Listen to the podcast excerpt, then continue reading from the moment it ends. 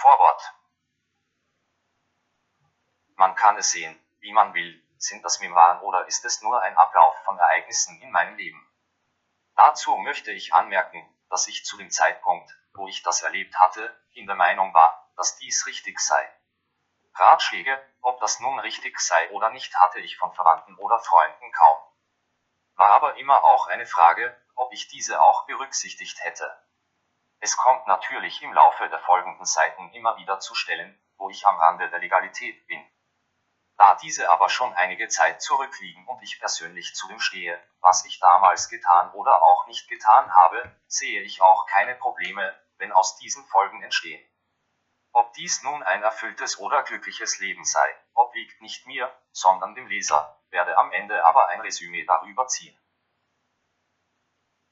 Dezember 1959 Elternhaus Ende 1959 erblickte ich in Wien, war zwar dabei, kann mich aber kaum daran erinnern, das Licht der Welt.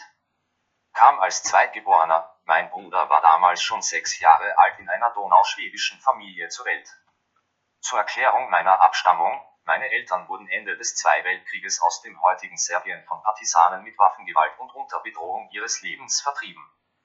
Da sie zu der Gruppe der Volksdeutschen, Donauschwaben, zählten, war auch ihre Muttersprache Deutsch, was heißen sollte, dass sie auch Serbokroatisch sprechen konnten. Ihre Vorfahren wurden zur Zeit von Prinz Eugen im damaligen Jugoslawien angesiedelt, um dort die Infrastruktur zu stärken, was ihnen auch gelang. In den Wirren des Zwei Weltkrieges wurden sie dann sowohl von Norden als auch von Süden her von Partisanen mit der Androhung ihres Lebens vertrieben. Sie hatten es bis zu diesem Zeitpunkt zu Wohlstand und Ansehen gebracht, wo es auch keinerlei Anfeindungen zwischen dort lebenden Jugoslawien und der deutschsprachigen Bevölkerung gab. Empfangen wurden meine Eltern und deren Familie im Jahr 1944 mit den Worten, was macht's ihr da? Warum könnt ihr so gut Deutsch? Schleicht's euch heim war halt damals der Empfang von Ausländern. Kann man sich heute nicht mehr vorstellen. Gut zurück zu mir. Hatte eine unbeschwerliche Kindheit, zumindest bis zu meinem zehn Lebensjahr. Mein Vater ging seinem Gewerbe, das er schon in Serbien erlernt hatte, nach und meine Mutter war, wie es damals noch so üblich gewesen ist, eine Hausfrau. Soweit es die Mittel meiner Eltern zuließen, bekam ich alles, was möglich war von Spielzeug über Fahrräder und dergleichen. Im Sommer bin ich dann jedes Jahr mit meinem Bruder und mit meiner Mutter auf Sommerfrische zwei bis drei Wochen in südlicher Niederösterreich in eine Pension gefahren. Mein Vater, da er unter der Woche aus finanziellen Gründen arbeiten musste, kam dann am Freitag mit dem Moped zu uns und blieb bis Sonntag. Anzumerken ist, dass mein Vater erst 1972 seinen Autoführerschein machte.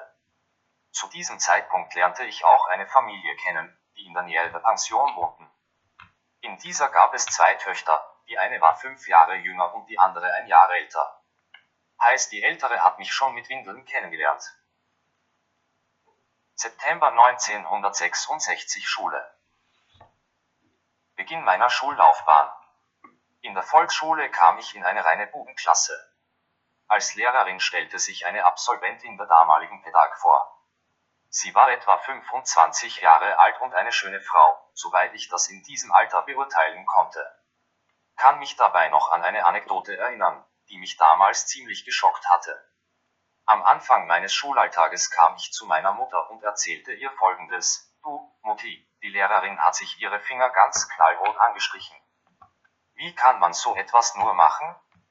Der Hintergrund war der, dass sich Lehrerin Ulrike nur die Fingernägel angestrichen hatte, was für mich zu diesem Zeitpunkt noch nicht alltäglich war. Ich glaube, meine Mutter hat sich damals zur Seite gedreht und musste wahrscheinlich schmunzeln, erklärte mir dann, was das auf sich hat. Nun gut, die Volksschule absolvierte ich mit ganz passablen Noten außer Malen und Zeichnen. Ich hatte aber auch Respekt vor der Frau Lehrer, die Vergehen mit in der Ecke stehen andete. Der Schulweg, damals noch alles zu Fuß, war immer wieder Herausforderung, denn da waren immer wieder ein, zwei oder drei Schulkollegen dabei, mit denen man am Gehsteig herumrangeln konnte. September 1970 Gymnasium. Nachdem ich in diesem Alter immer wieder vom Traumberuf Arzt träumte und mein Volksschulzeugnis entsprechend war, meldeten mich meine Eltern im Nachbarbezirk im Gymnasium an.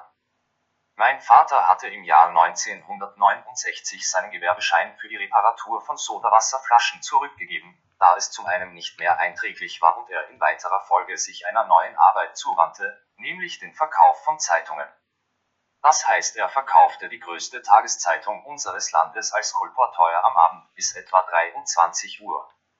Da dies halbwegs einträglich war, begann auch meine Mutter damit Zeitungen zu verkaufen.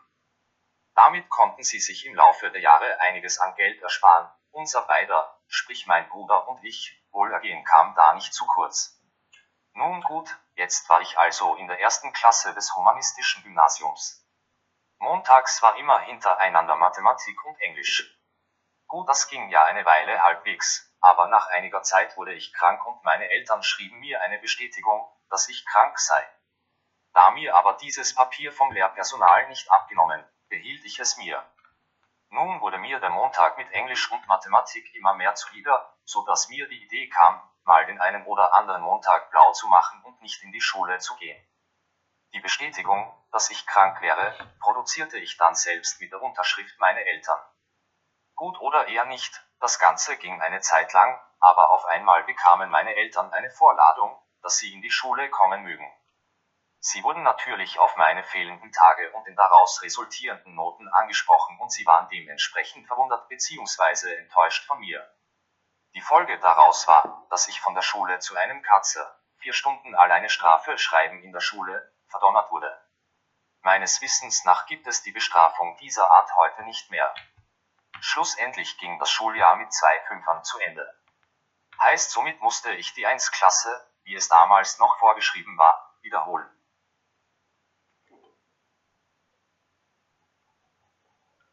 September 1971 Internat.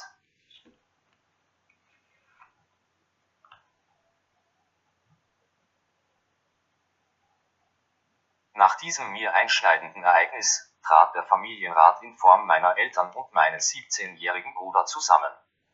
Vorauszuschicken wäre, dass mein Vater während seiner Schulzeit in Serbien in einem deutschsprachigen Internat einige Jahre war.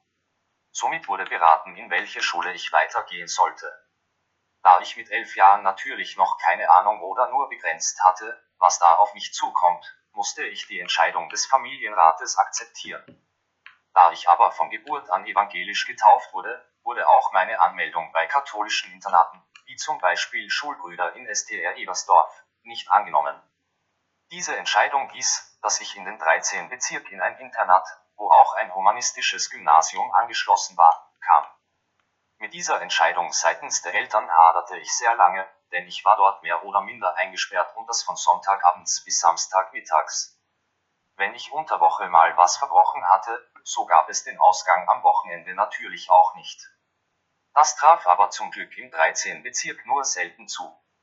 Eines war in diesem Haus interessant, denn der Leiter dieser Institution war der Enkel von Adalbert Stifter, er hieß genauso. Dieser Direktor war ein begeisterter Pfeifenraucher, wo der Qualm im ganzen Gebäude zu riechen war und nach steigender Intensität, wussten wir, dass Gefahr im Verzug war. Ich verbrachte drei Jahre am Himmelhof, so wurde das dortige Internat benannt. Danach übersiedelte ich ins gleichnamige Internat im 2 Bezirk mit dem gleichen Erzieher Franz. Dort waren aber die Usancen die gleichen wie im 13 Bezirk. Heißt, wenn es unter der Woche Verfehlungen meinerseits gab, dürfte ich unfreiwillig auch das Wochenende mit Strafe schreiben im Internat verbringen. Da die Aufsicht dort nicht sehr groß war und ich natürlich auch älter geworden bin, kam es des Öfteren zu Wochenenden im Internat. Damals machte ich auch im Alter von 13 Jahren die Bekanntschaft mit Zigaretten, was mir dann ebenfalls Zwangsaufenthalte im Heim bescherte. Diese Bekanntschaft mit dem Nikotin ist mir bis heute erhalten geblieben. Das Ganze ging bis zur Vierklasse halbwegs gut und dann bekamen wir in Biologie eine Kärntner Lehrerin, die gerade ihr Studium abgeschlossen hatte. Sie war für uns Schüler im Alter von 14, 15 natürlich eine Herausforderung in Bezug auf Pubertät, denn sie war eine hübsche Frau mit entsprechender Figur. Somit ließ ich mich zu einer Äußerung während des Unterrichts hinreißen, die mir die schlechteste Betrag-Ends-Not einbrachte. Zusätzlich sammelte ich in diversen Gegenständen auch die schlechtesten Benotungen, so dass ich die Vierklasse wiederholen musste. Diese hatte geglückt und somit musste ich, da dies im Haus nicht mehr unterrichtet wurde, in den Nachbarbezirk in die 5. Klasse des humanistischen Gymnasiums gehen. Da ich noch immer den Wunsch hatte, Arzt zu werden, mutete ich mir Altgriechisch zu, da mir die Sprache Latein auch sehr gefiel. Interessant war damals, dass ich zum ersten Mal in einer gemischten Klasse landete, waren aber nur sechs Mädchen unter der Rest Burschen.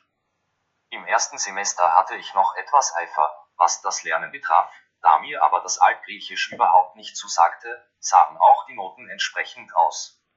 Nur bei diesem Gegenstand allein blieb es nicht und somit hätte ich die Klasse wiederholen, nur das ging damals nicht mehr. Somit beschlossen meine Eltern, da ich inzwischen 17 Jahre alt war, eine Lehre zu beginnen. Mit etwa 16 Jahren, damals noch im Internat, wurde ich von Ernst, der ein Sohn einer Freundin meiner Mutter war, angesprochen, ob ich vielleicht nicht jeden Freitagabends Volkstanzen gehen möchte. Das war natürlich ein schwieriges Unterfangen im Internat, da so ein Ausgang von dort nicht unbedingt die Regel war. Schlussendlich wurde mir erlaubt, dass ich am Freitag von 18 bis 22 Uhr Ausgang bekam. Das Volkstanzen fand im Heim der Donauschwaben im Drei-Bezirk statt. Als ich das erste Mal dorthin kam, fand ich etwa 30 junge Männer und Frauen vor, wobei ich einer der jüngsten war. Als Leiter stellte sich mir ein gebürtiger Donauschwabe vor, der mit uns die Volkstänze einstudierte. Da ich aber ein ausgesprochenes Antitalent war, was Tanzen betraf, hatte dieser Mann auch seine Schwierigkeiten, mir das beizubringen. Kann mich noch an eine Episode erinnern, dass der Leiter meinen Oberschenkel in die Hand nahm, da ich den Ablauf eines Wechselschritts nicht kapierte. Daran hat sich wahrscheinlich bis heute nichts geändert.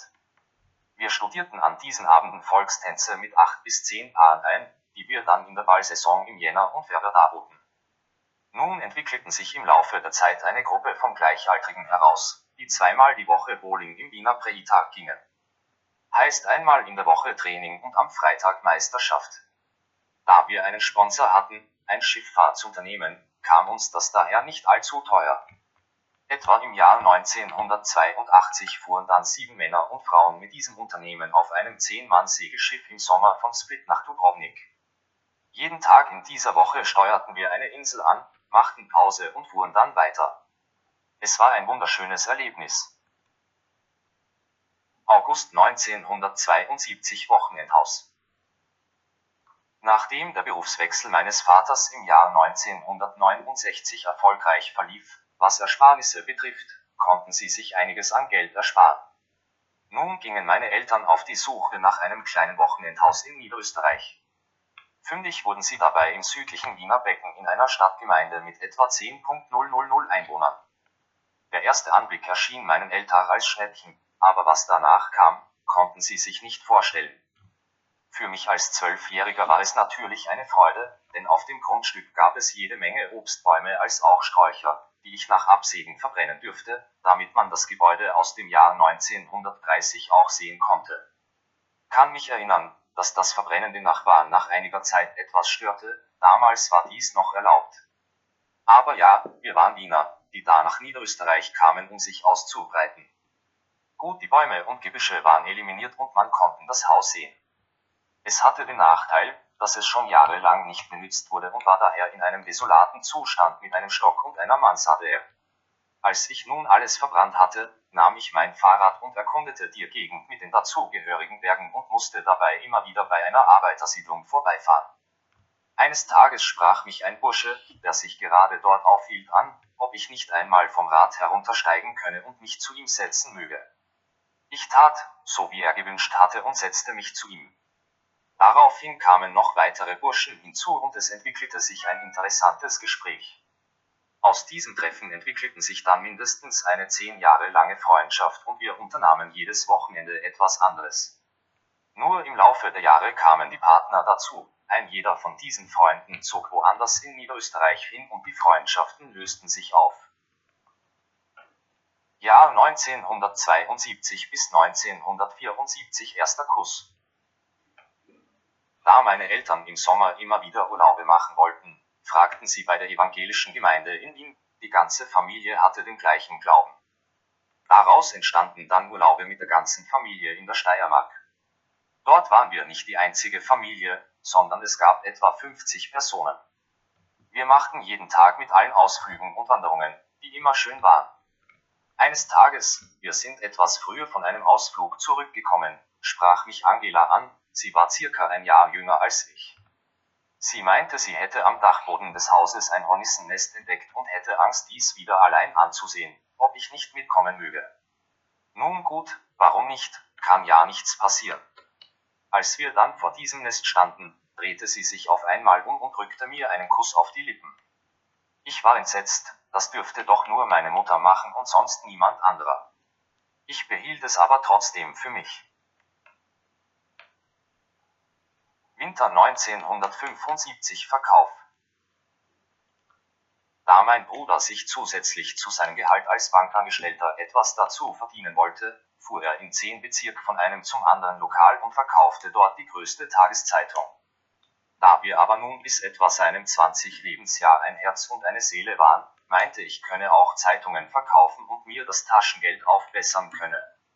Dazu stand ich im 10 Bezirk in einer Fußgängerzone mit einer gelben Jacke und pries meine Zeitung. Die circa 10 bis 15 Zeitungen rechneten wir dann am Abend ab. War nicht sehr ertragreich, aber, wie gesagt, mein Taschengeld wurde aufgebessert. September 1977 Lehre. Mein Vater kannte den Personalchef eines damals renommierten und großen Lebensmittelgroßhändler und Lebensmittelerzeugers im 16. Bezirk und damit begann ich eine Lehre als Bürokaufmanns. Als erstes kam ich in die Großhandelsbuchhaltung.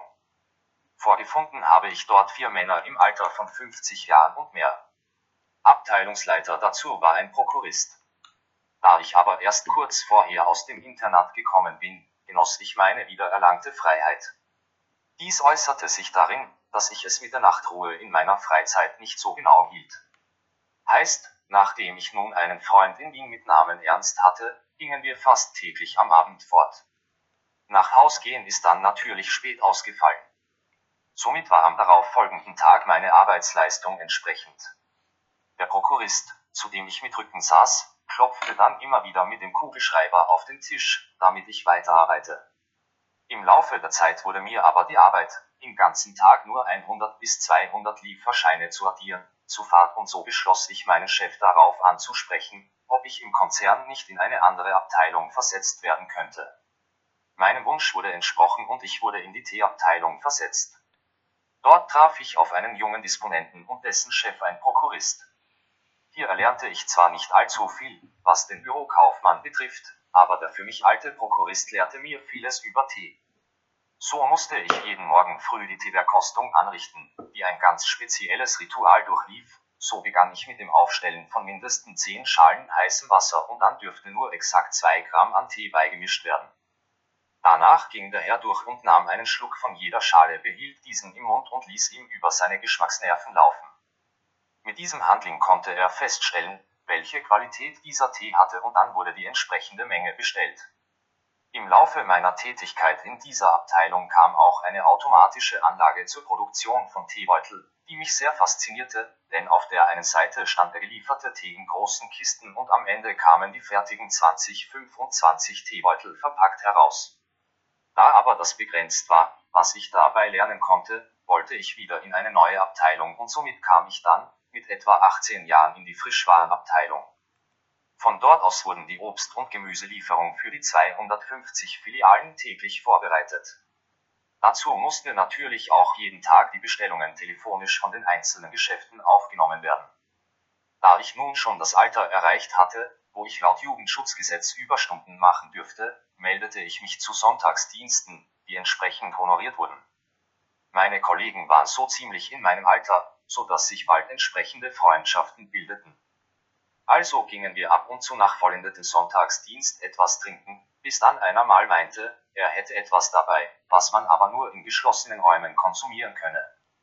Naiv, wie ich damals war, gingen wir in eine Wohnung und setzten uns mangels Sitzplätze auf den Boden. Auf einmal zog der besagte Kollege eine Zigarette aus seiner Tasche, zündete sie an und gab sie weiter. Nichts ahnend zog ich, wie auch die anderen von dieser vermeintlichen Zigarette an. Als dann diese ausgeraucht war, wurde ich aufgeklärt, dass dies ein Joint war. Gut mein Resümee daraus war, meine Leichtgläubigkeit und vor allem, ich hatte dabei nichts gespürt, somit hatte sich die Sache für mich erledigt und ich habe nie wieder so etwas angerührt. September 1978 erste Wohnung. Nachdem mein Bruder mit etwa 21 Jahren gemeint hatte, er bekäme keine Frau mehr und er schon eine eigene Wohnung hatte, bekam ich die Kleinwohnung mit etwa 35 Quadratmetern im gleichen Haus, wo auch meine Eltern in Wien wohnten. Zu dieser Zeit begann aber auch das, wo ich etwa 30 Jahre zu kämpfen hatte. Auf der einen Seite hatte ich einmalige Freunde am Wochenende in Niederösterreich und in Wien einen Freund. Mit diesem ging ich nun unter der Woche fast jeden Tag fort und so kam es, dass wir da nicht sehr viel verschiedene Sachen unternahmen. Wir gingen dann meistens in Lokale, wo man Karten spielen konnte. Da dies aber mit der Zeit etwas fad wurde, beschlossen wir, um Geld zu spielen. Aber auch das war nicht erfüllend und so sahen wir mal in mehreren lokalen Automaten, wo man Geld einwirft und man könne dabei gewinnen. Man nannte sie damals einnahmige Banditen, die in ganz Österreich zu finden waren. Ja, am Anfang gab es immer wieder kleinere oder größere Gewinne, doch im Laufe der Zeit war es natürlich ein Defizit. Vor allem hatte ich entdeckt, da es solche Apparate auch in Niederösterreich gab. Und so begann meine Sucht, sicherlich nicht gleich, aber im Laufe der Zeit hatte ich eine Grenze überschritten, die mir nicht bewusst war. Mai 1978 Farbenblindheit. Zu diesem Zeitpunkt musste ich zur Musterung beim österreichischen Bundesheer. Gesundheitlich hatte ich damals keinerlei Beanstandungen, doch dann wurde mir eine Karte mit verschiedenen Farbpunkten vorgelegt und ich sollte daraus eine Ziffer und einen Buchstaben lesen. Dies konnte ich aber nicht auch wenn ich die Karten von den verschiedensten Blickwinkeln betrachtete. Heißt, es wurde festgestellt, dass ich farbenblind, nämlich rot-grün blind bin. Die Kommission stelle aber fest, dass ich volltauglich wäre. Ein halbes Jahr später hatte ich mit meinem Vater den Führerschein für Motorrad und Pkw machen wollen. Dazu musste ich aber ebenfalls Test über mich ergehen lassen. Unter anderem wurde mir wieder so eine Farbkarte vorgelegt, aus der ich wieder nichts erlesen konnte. Daraufhin meinte man, ich müsse weitere Untersuchungen über mich ergehen lassen, unter anderem einen Reaktionstest beim jeweiligen Kuratorium und einen psychologischen Test im Breibezirk. Dieser psychologische Test hatte etwa 20 Seiten und es war mühsam, ihn auszufüllen, da mir die Sinnhaftigkeit dessen fehlte. Mein Argument, das ich auch äußerte, war, gut beim Bundesheer bin ich volltauglich und Führerschein darf ich keinen haben, gut dann erschieße ich halt einen, weil ich zwischen Rot und Grün nicht entscheiden kann. Nur das Rot bei der Ampel ist meines Wissens immer an der gleichen Stelle. Den Führerschein zumindest für Pkw hatte ich dann schlussendlich erhalten, den für Motorrad habe ich wieder aufgegeben, obwohl ich mit 16 und 17 Jahren zwei Moped gehabt hatte und auch keinen Unfall damit begangen habe. Oktober 1980 Bundesheer Anfang Oktober leistete ich meinen Präsenzdienst beim österreichischen Bundesheer in der Kaserne Martineck, Pension, ab. Die ersten sechs Wochen war Grundausbildung und auch anstrengend.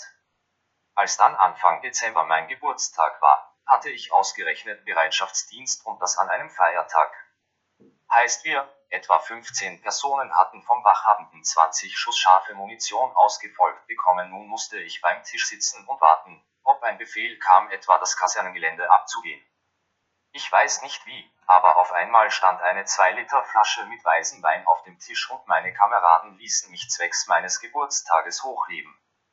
Ja, aber dummerweise war das nicht die einzige Flasche, die da von uns konsumiert wurde. Heißt, bei der nächsten Kontrollrunde im Kasernengelände wurde der Weg immer schwerer und ich musste zum Schluss mein Gewehr mit 20 Schuss scharfer Munition im Schießscharten entladen. Ich selbst hatte dies nicht mehr zustande gebracht, ein Kamerad half mir dabei. Das Ganze blieb bis auf einen Zwangsrapport mit folgender Ermahnung ungeahndet. Nach den ersten sechs Wochen wurde ich in ein Büro des Presseoffizier befohlen. Dieser Major war zwar in der Früh zugegen, verließ aber dann das Büro und kam dann eine Stunde vor Dienstschluss wieder zurück. Meine Aufgabe war dort, dass ich in die diversesten Tageszeitungen nach Berichten über das Bundesheer suchen sollte. Das war ja nun nicht eine zeitraubende Aufgabe, sondern war ziemlich schnell abgeschlossen. Somit konnte ich das nachholen, was ich in der Nacht nur sehr wenig hatte, nämlich Schlaf. Als ich im Oktober eingerückt bin, hatte ich auf meine Länge aufgeteilt 65 Kilo. In dem Gebiet der Kaserne lernte ich dann den Badener Wein kennen, den ich zuvor noch nicht kannte. Als ich dann nach acht Monaten abrüstete, wog ich keine 65, sondern 72 Kilo, was ich bis heute noch nicht übertroffen hatte. September 1980 Beruf.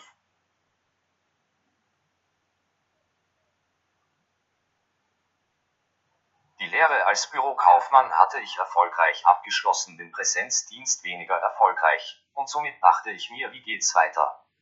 Nun interessierte ich mich für Abendkurse und begann einen Bilanzbuchhalterkurs, der sich aber bald für mich als falsch erwiesen hatte. Somit fand ich, dass die Computer Zukunft haben und machte 1980 bis 1981 Programmierkurse im Wi-Fi, die jeden Abend von 18 bis 22 Uhr gingen. Diese schloss ich auch mit Prüfungen zumindest in Pascal, in Köbol bestand ich nicht, ab. Mit den Zeugnissen meinte ich bessere Chancen am Arbeitsmarkt zu haben und kündigte per Ende August 1981 meine Stelle bei dem Lebensmittelgroßhändler. Ich hatte sofort wieder eine Stelle als Bürokaufmann in einer Firma, die Rohre und Schalkästen herstellte und die sich im 5. Bezirk befand. Nach etwa einem Jahr übersiedelten wir dann in den 11. Bezirk, wo auch das Werk dieser Firma stand. Dort hatte ich einen sympathischen älteren Diplomkaufmann, der immer wieder versucht hatte, mich zu inspirieren. Als dieser aber dann in Pension ging, kam eine Frau Diplomingenieur als Nachfolgerin. Diese hatte das Ziel, Einsparungen zu treffen und somit kam es, dass ich nach zwei Jahren und neun Monaten gekündigt wurde. Damals gab es noch die Abfertigung mit mindestens zwei Gehältern, aber erst nach drei Jahren Firmenzugehörigkeit. Somit musste ich mich nach einer neuen Stelle umsehen und informierte mich dafür in den Tageszeitungen. Da fand ich eine Stelle, wo die Vorauswahl in einem testpsychologischen Institut vorgenommen wurde. Ich kam also Anfang Mai 1984 in dieses Institut und es wurde mir ein Konvolut von 20 Seiten Test vorgelegt zum Ausfüllen. Nach einigen Einträgen in dieses Papier dachte ich mir, dass ich diese Blätter schon mal in der Hand hatte. Und genau so war es, Jahre zuvor hatte ich den gleichen Test für die Erlangung eines Führerscheins machen müssen und an diesem Tag für eine Stellenbewerbung. Klingt schon etwas komisch.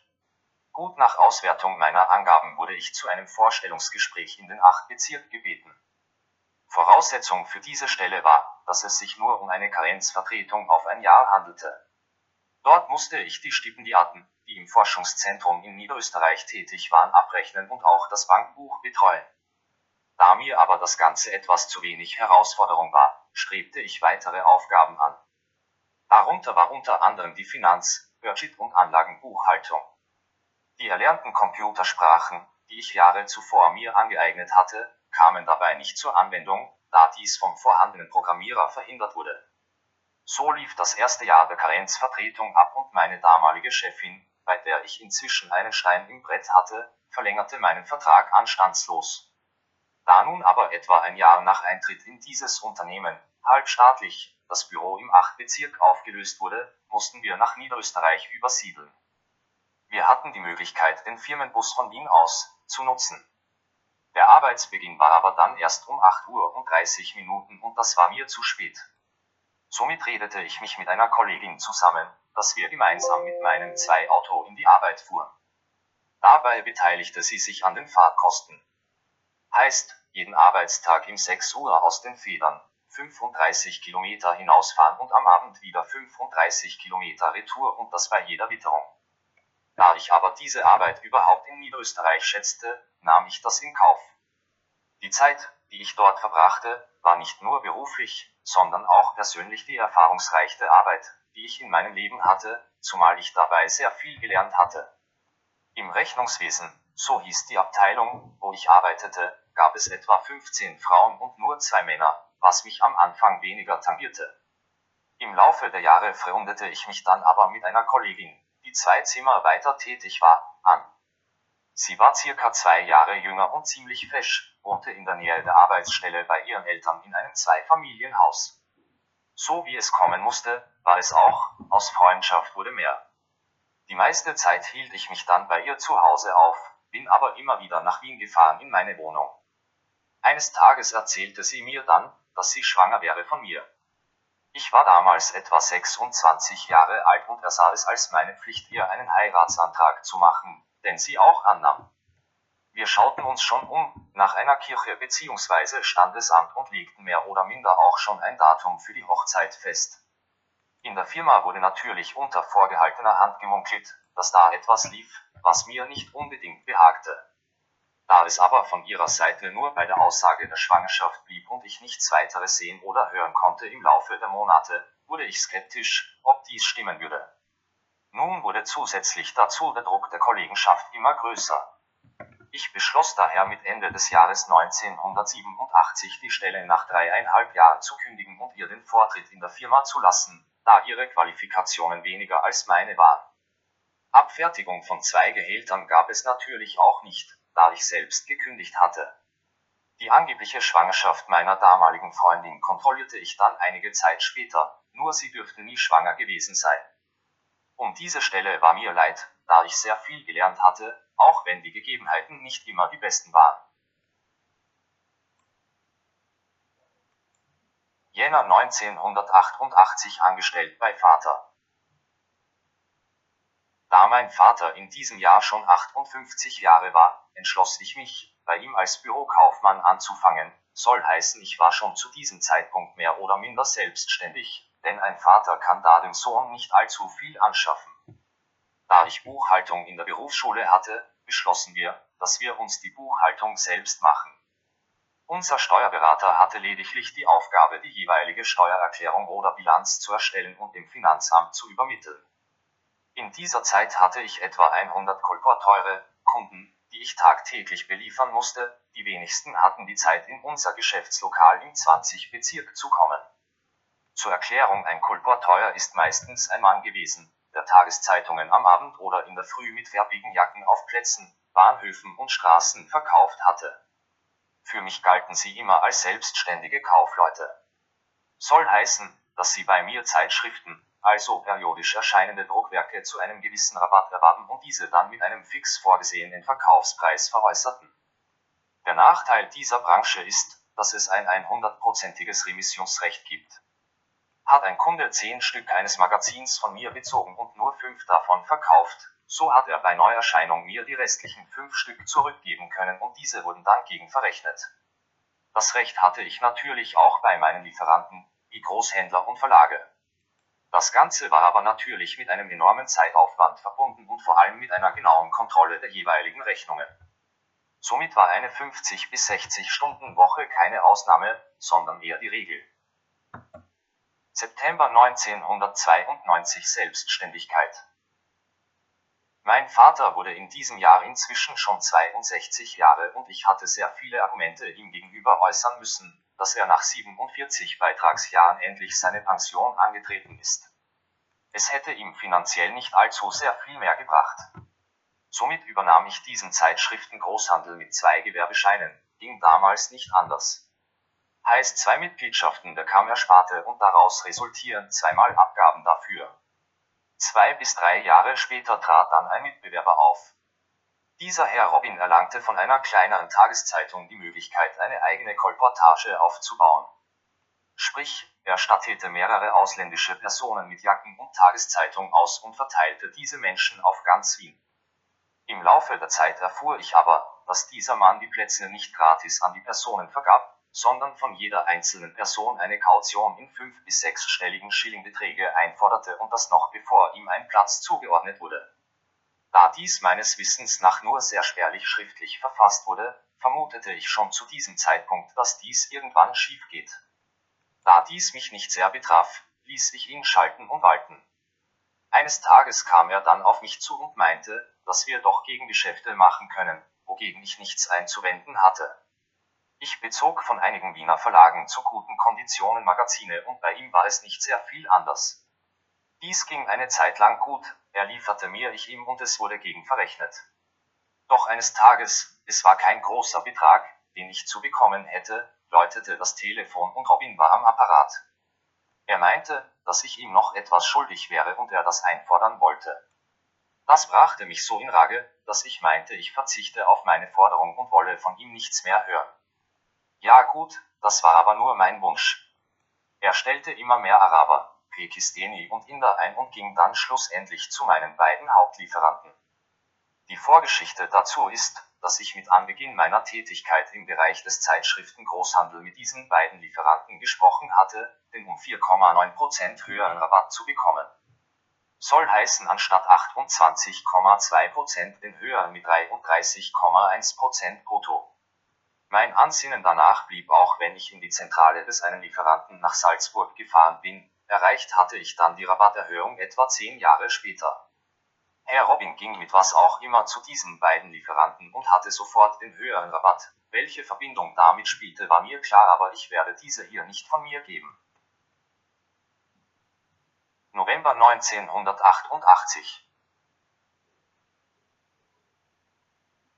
Ich war schon inzwischen 28 Jahre alt, meine niederösterreichischen Freunde hatten sich auf das ganze Bundesland aufgeteilt, teils aus beruflichen, teils aus Gründen der Partnerschaft und somit war ich auf mich alleine gestellt.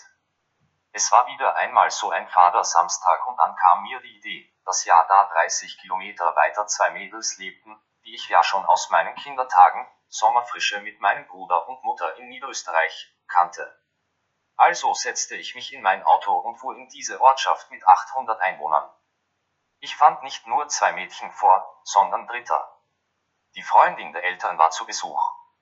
Nach kurzer Zeit unterbreitete ich den Vorschlag, dass wir doch tanzen gehen könnte.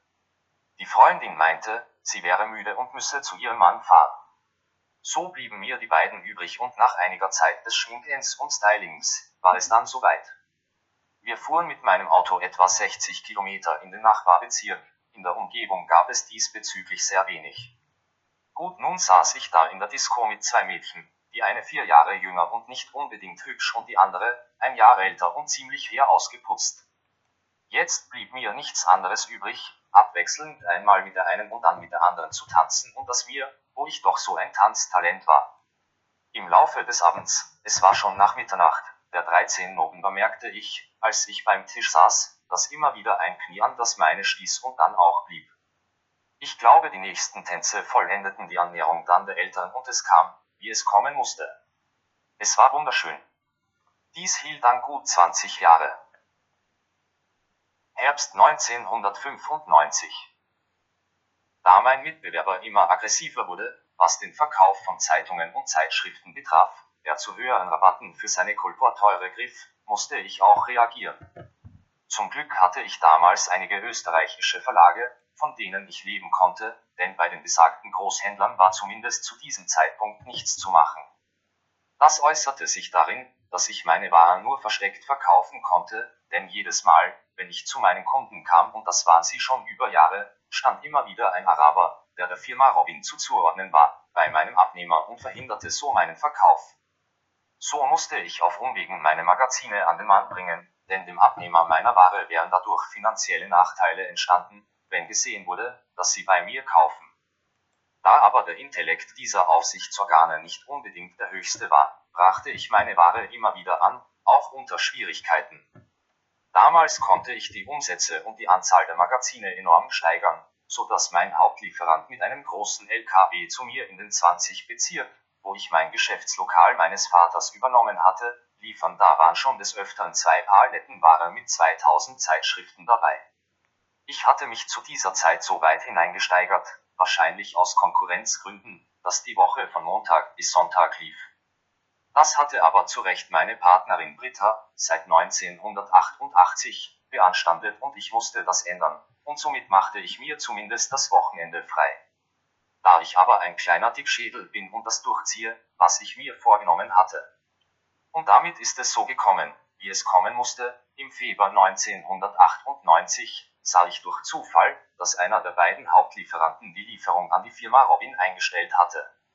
Ein paar Tage später konnte ich amtlich feststellen, dass die Firma von Robin im Konkurs war. Konkurssumme waren 35 Millionen Schilling. In diesem Betrag war aber sicher nur ein kleiner Teil der Kaution, die der Herr Robin BZW seine Angestellten den kolporteuren Abnahmen enthalten. Gemunkelt wurde, dass seinen 100 bis 200 kolporteuren etwa 15 Millionen Schilling abgenommen wurden. Auch erfuhr ich, dass dieser Mann sich nach dem Konkurs nur noch mit Bodyguards auf die Straße traute, wahrscheinlich wegen der einbehaltenen Kautionen. Aufgrund des Konkurses war man auf einmal bereit, mir den höheren Rabatt von 33,1 brutto zu geben. Ja, aber da war schon alles zu spät. Juli 1998 Urlaub. Nachdem ich nie ein Fan war, Urlaub zu machen, kam es trotzdem zu einem zweiwöchigen Urlaub auf Kreta, der wohl bis heute der schönste meines bisherigen Lebens war. Dazu gab es einige Erlebnisse, die mir in Erinnerung blieben, wir meine Partnerin Britta und ich hatten uns ein Moped ausgeliehen. Blöd war nur, dass es eine Halbautomatik war. Soll heißen, wir beide saßen auf diesem Fahrzeug und ich ließ die Kupplung anscheinend zu schnell kommen und somit saß meine Partnerin auf dem Boden. Gut ja, das erste Hindernis halbwegs überstanden. Der Vermieter sagte uns noch, dass wir nur im Umkreis von Kilometer fahren dürfen. Das hatten wir gehört und begannen unsere Fahrt fort. Da aber diese Insel den Nachteil hat, dass man im Gegensatz zu uns jeden Berg hinauffahren musste und wieder hinunter, so absolvierten wir das auch und die 50 Kilometer waren vergessen. Oben am Berg legten wir eine Pause ein und setzten uns ins Gras. Da sagte auf einmal Britta, sie hätte etwas Orangenes im daneben liegenden Hain gesehen. Kurz entschlossen kletterten wir unter dem Zaun durch und fanden eine Orange, die anscheinend bei der Ernte übersehen wurde. Wir pflückten diese natürlich gleich. Als wir diese schälten, kam uns ein unheimlich starker Duft in die Nase und vor allem der Genuss dieser Frucht war unbeschreiblich. Daraufhin fuhren weiter, denn wir wollten unbedingt auf den Nachbarberg zu einem Kloster. Nun war es aber schon Mittag und die Sonne brannte ziemlich stark herab. Die Straße war nicht asphaltiert, sondern es war eine Schotterstraße. Nichtsdestotrotz setzten wir unsere Fahrt fort. Auf einmal merkte ich, dass das Moped nicht mehr so reagierte, so wie ich das wollte. Wir hatten einen Platten. Weit und breit war nichts. So mussten wir das Fahrzeug in größter Hitze bis zu einer nächsten Tankstelle schieben, die sicher fünf Kilometer weiter weg war. Dem Vermieter hatten wir nichts erzählt, was uns da passiert ist, aber für uns beide war es ein Erlebnis. Ein paar Tage später veranstaltete das Hotel, in dem wir wohnten, eine Jeep-Safari. Es waren soweit ich mich noch erinnern kann mindestens zehn Jeeps vollgepackt mit Nahrungsmitteln und wir fuhren quer über die Insel von Norden nach Süden und Ost nach West, bis wir zu Elafonisi, die Malediven von Kreta, kamen. Ja, Nahrungsmittel von Fleisch über Salat hatten wir ja genug mit, aber was fehlte, war das Besteck. So gingen die Frauen zum Meer, wuschen sich die Hände und bereiteten die Salate eben halt mit ihren Händen zu. Geschmeckt hat es jedenfalls. Ein Jahr später, wieder im Juli, unternahmen wir einen Urlaub nach Lanzarote. Dort hat es uns nicht allzu sehr gefallen, da uns die ganze Umgebung sehr steril vorgekommen ist, wir auch nicht im Meer baden gehen konnten, Wasser war sehr kalt, Atlantik. Und wieder ein Jahr später als Juli 2000 blieben wir für ein paar Tage in der Steiermark in einer Pension, von wo wir einige Wanderungen machten. Seit diesem Zeitpunkt hatte so gut wie keine Urlaube mehr, außer 2017 in paar Tage nach Italien mit dem Bus, was natürlich anstrengender war als wie mit dem Flugzeug. August 2000 Als wir im Juli 2000 von unserem Österreich-Urlaub zurückkamen, erzählte mir Britta, dass sie Unterleibschmerzen hätte und sie schon einen Termin beim Frauenarzt diesbezüglich hätte. Nach diesem Termin rief sie mich sofort an, ich war natürlich besorgt und sie sagte, was erfreuliches. Was sollte das denn sein? Sie sagte, ich werde Papa. Ich fiel aus allen Wolken, aber für uns beide war selbstverständlich, dass wir für diese Kind da sein würden. Das Thema Abtreibung wurde nie angesprochen und gut war es, zumindest zu dem Zeitpunkt, wo ich das erfuhr. Der Geburtstermin wurde mit Anfang März 2001 festgestellt. Am 24. Februar 2001, ein Samstag, weckte mich in der Früh Britta auf und meinte, dass es soweit wäre. Ich hatte, zwecks Berufes einen Kleintransporter, der schon in die Jahre gekommen war. Außerdem hat es am Vortag ziemlich geschneit. Wir fuhren also etwa 50 Kilometer ins Spital ohne Heizung im Auto, denn die funktionierte nicht. Im Spital angekommen, stellte man dort fest, dass es noch eine Weile dauern wird. So gingen wir halt in der Anlage im Schnee spazieren. Am Abend verließ ich sie dann mit der Bitte, dass ich informiert werde, egal zu welcher Tageszeit, ob er nun kommt. Anruf kam keiner, also fuhr ich am Faschingssonntag um 8 Uhr ins Spital. Als ich die Tür zu ihrem Zimmer öffnete, empfing sie mich mit dem Wort Überraschung. Einen Augenblick später ging wieder die Tür auf und eine Krankenschwester brachte mir meinen Sohn. Was mir ewig in Erinnerung bleiben wird, war der Moment, als ich ihn das erste Mal in meinen Händen hielt. Unbeschreiblich. 1990 bis 1991 Wohnung. Bis zu diesem Zeitpunkt war ich in der kleinen Wohnung wohnhaft, die ich schon mit 18 Jahren hatte. Da aber die Hausverwaltung und der Eigentümer des Mietshauses eine Generalsanierung des Hauses anstrebte, musste ich einen Stock tiefer in eine etwas größere Wohnung übersiedeln. Meine Wohnung wurde mit der Nachbarwohnung zusammengelegt mit dem Versprechen, dass ich dann wieder nach Abschluss der Arbeiten in die etwa 70 Quadratmeter große Wohnung ziehen könne. Dies wurde auch so eingehalten und im Jahr 1991 zog ich in diese Wohnung ein. Da aber meine Sucht im Laufe der Jahre immer ärger wurde, was mir zu diesem Zeitpunkt nicht bewusst war, kam ich mit den Mietzahlungen in Verzug. Somit kam es, wie es kommen musste, zu einer Räumungsklage. Britta und ich suchten daraufhin eine Wohnung. Sie wurde dabei fündig in einem Inserat einer Zeitung. Eine Maisonette im 2-Bezirk mit etwa 10.000 Schilling Miete. Ich gab dabei zu bedenken, dass ich mir das nicht leisten könne, was aber nicht unbedingt angenommen wurde. Daher gab ich ohne Räumungsklage die Wohnung im 20 Bezirk zurück und zog in den 2 Bezirk. Da sich aber meine Spielleidenschaft nicht gebessert, sondern im Gegenteil verschlechtert hatte, stand ich bald wieder vor dem gleichen Resultat wie im 20 Bezirk. Daraufhin suchte ich mir selbst im 20 Bezirk eine Gassi-Ionere, die ich mir vielleicht leisten konnte. 1980 Sucht. Es hatte alles klein angefangen, ein paar Schilling einen Automaten geworfen und vielleicht einmal etwas gewonnen, das aber wieder gleich in diesen Kübel reingeworfen, denn der große Gewinn kommt ja. Mir wurde erst nach circa 15 Jahren bewusst, dass ich spielsüchtig war. Meine Partnerin Britta sprach mir zu, mich einer Therapie zu unterziehen, aber dazu musste ich auch zugeben, dass ich dieser Sucht verfallen war. Somit suchte ich eine Hilfe bei den anonymen Spielern.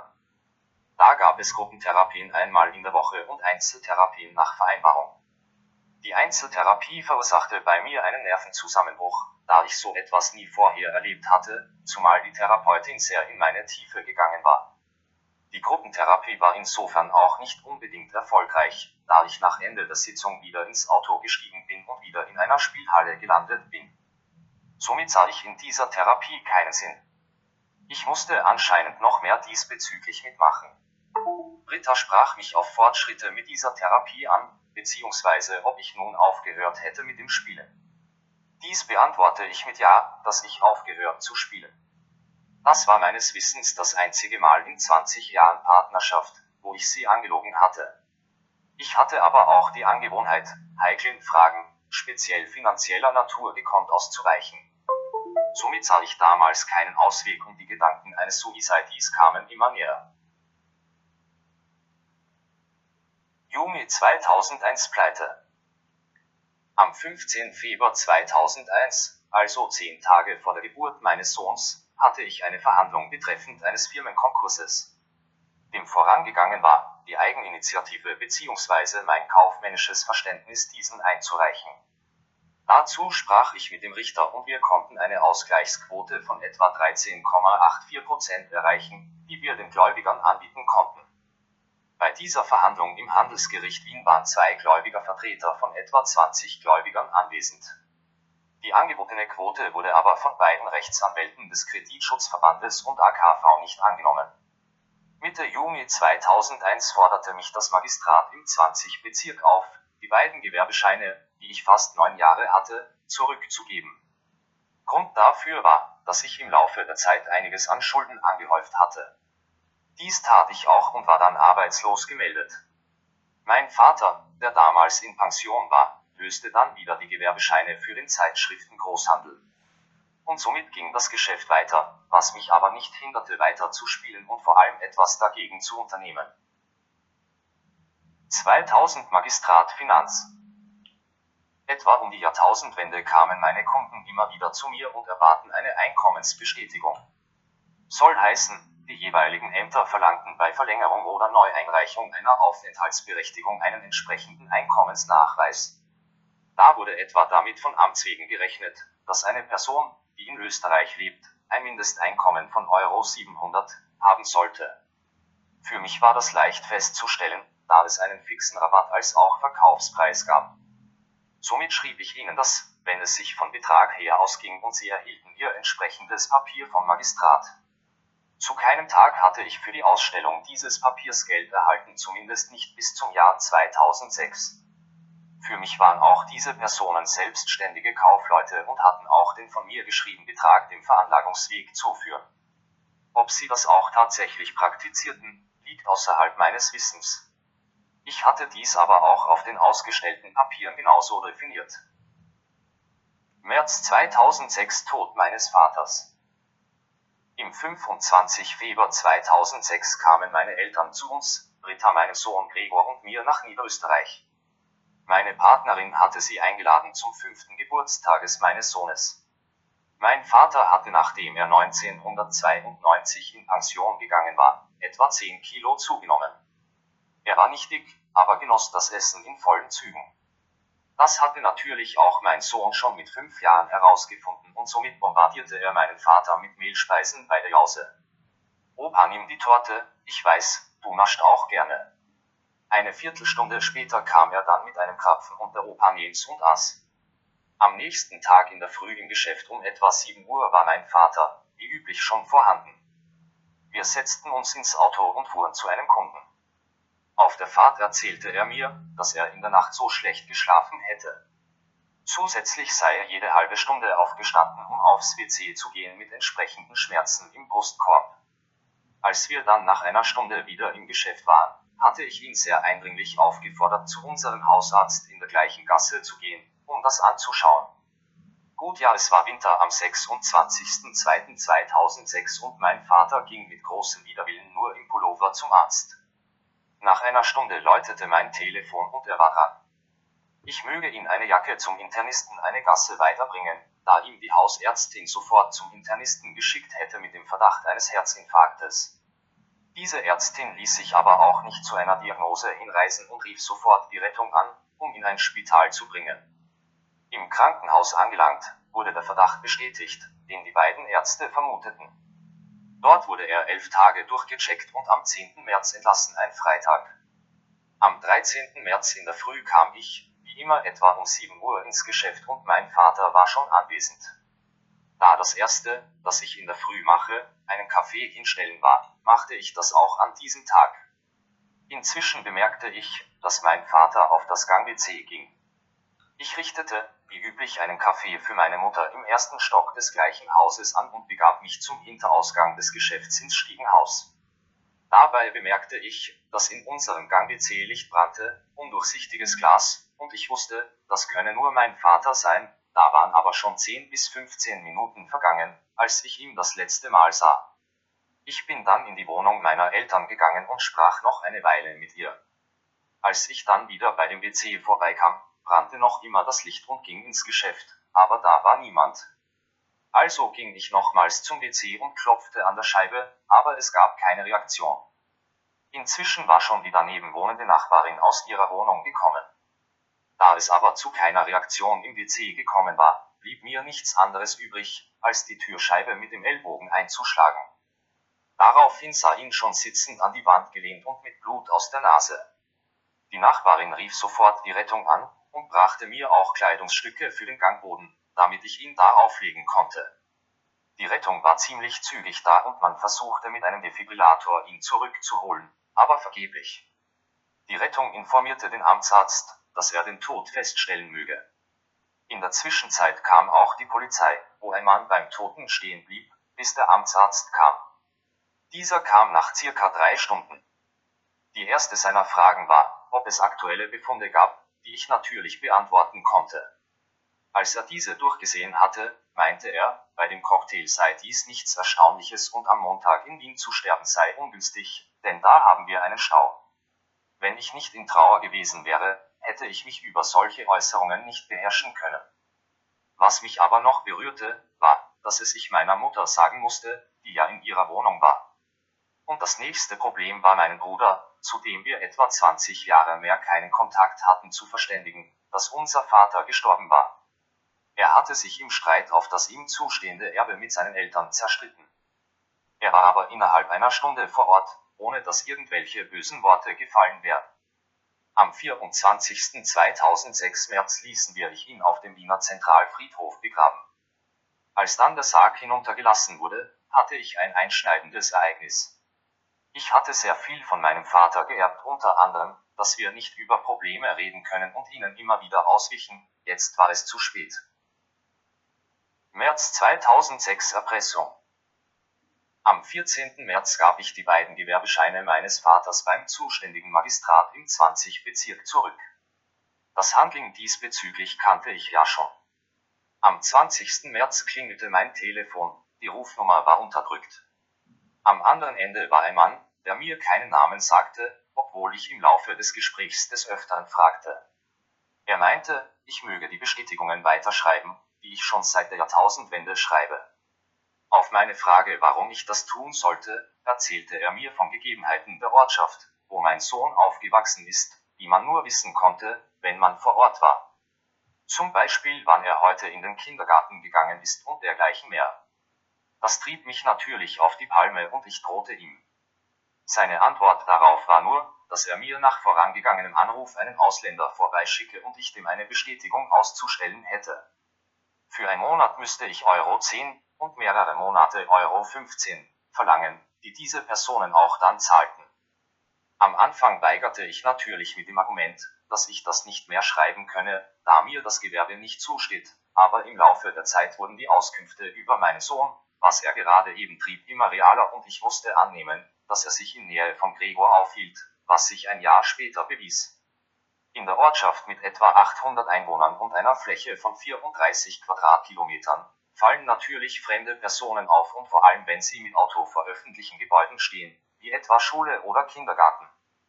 Nun hatte ich die Wahl, ich gehe zur Polizei und mache eine Anzeige, sofern diese angenommen wird, und es wird für ein bis zwei Wochen ein Schutz für meinen Sohn zugewiesen, und dann muss ich zittern, ob dem Mann nicht irgendetwas einfällt.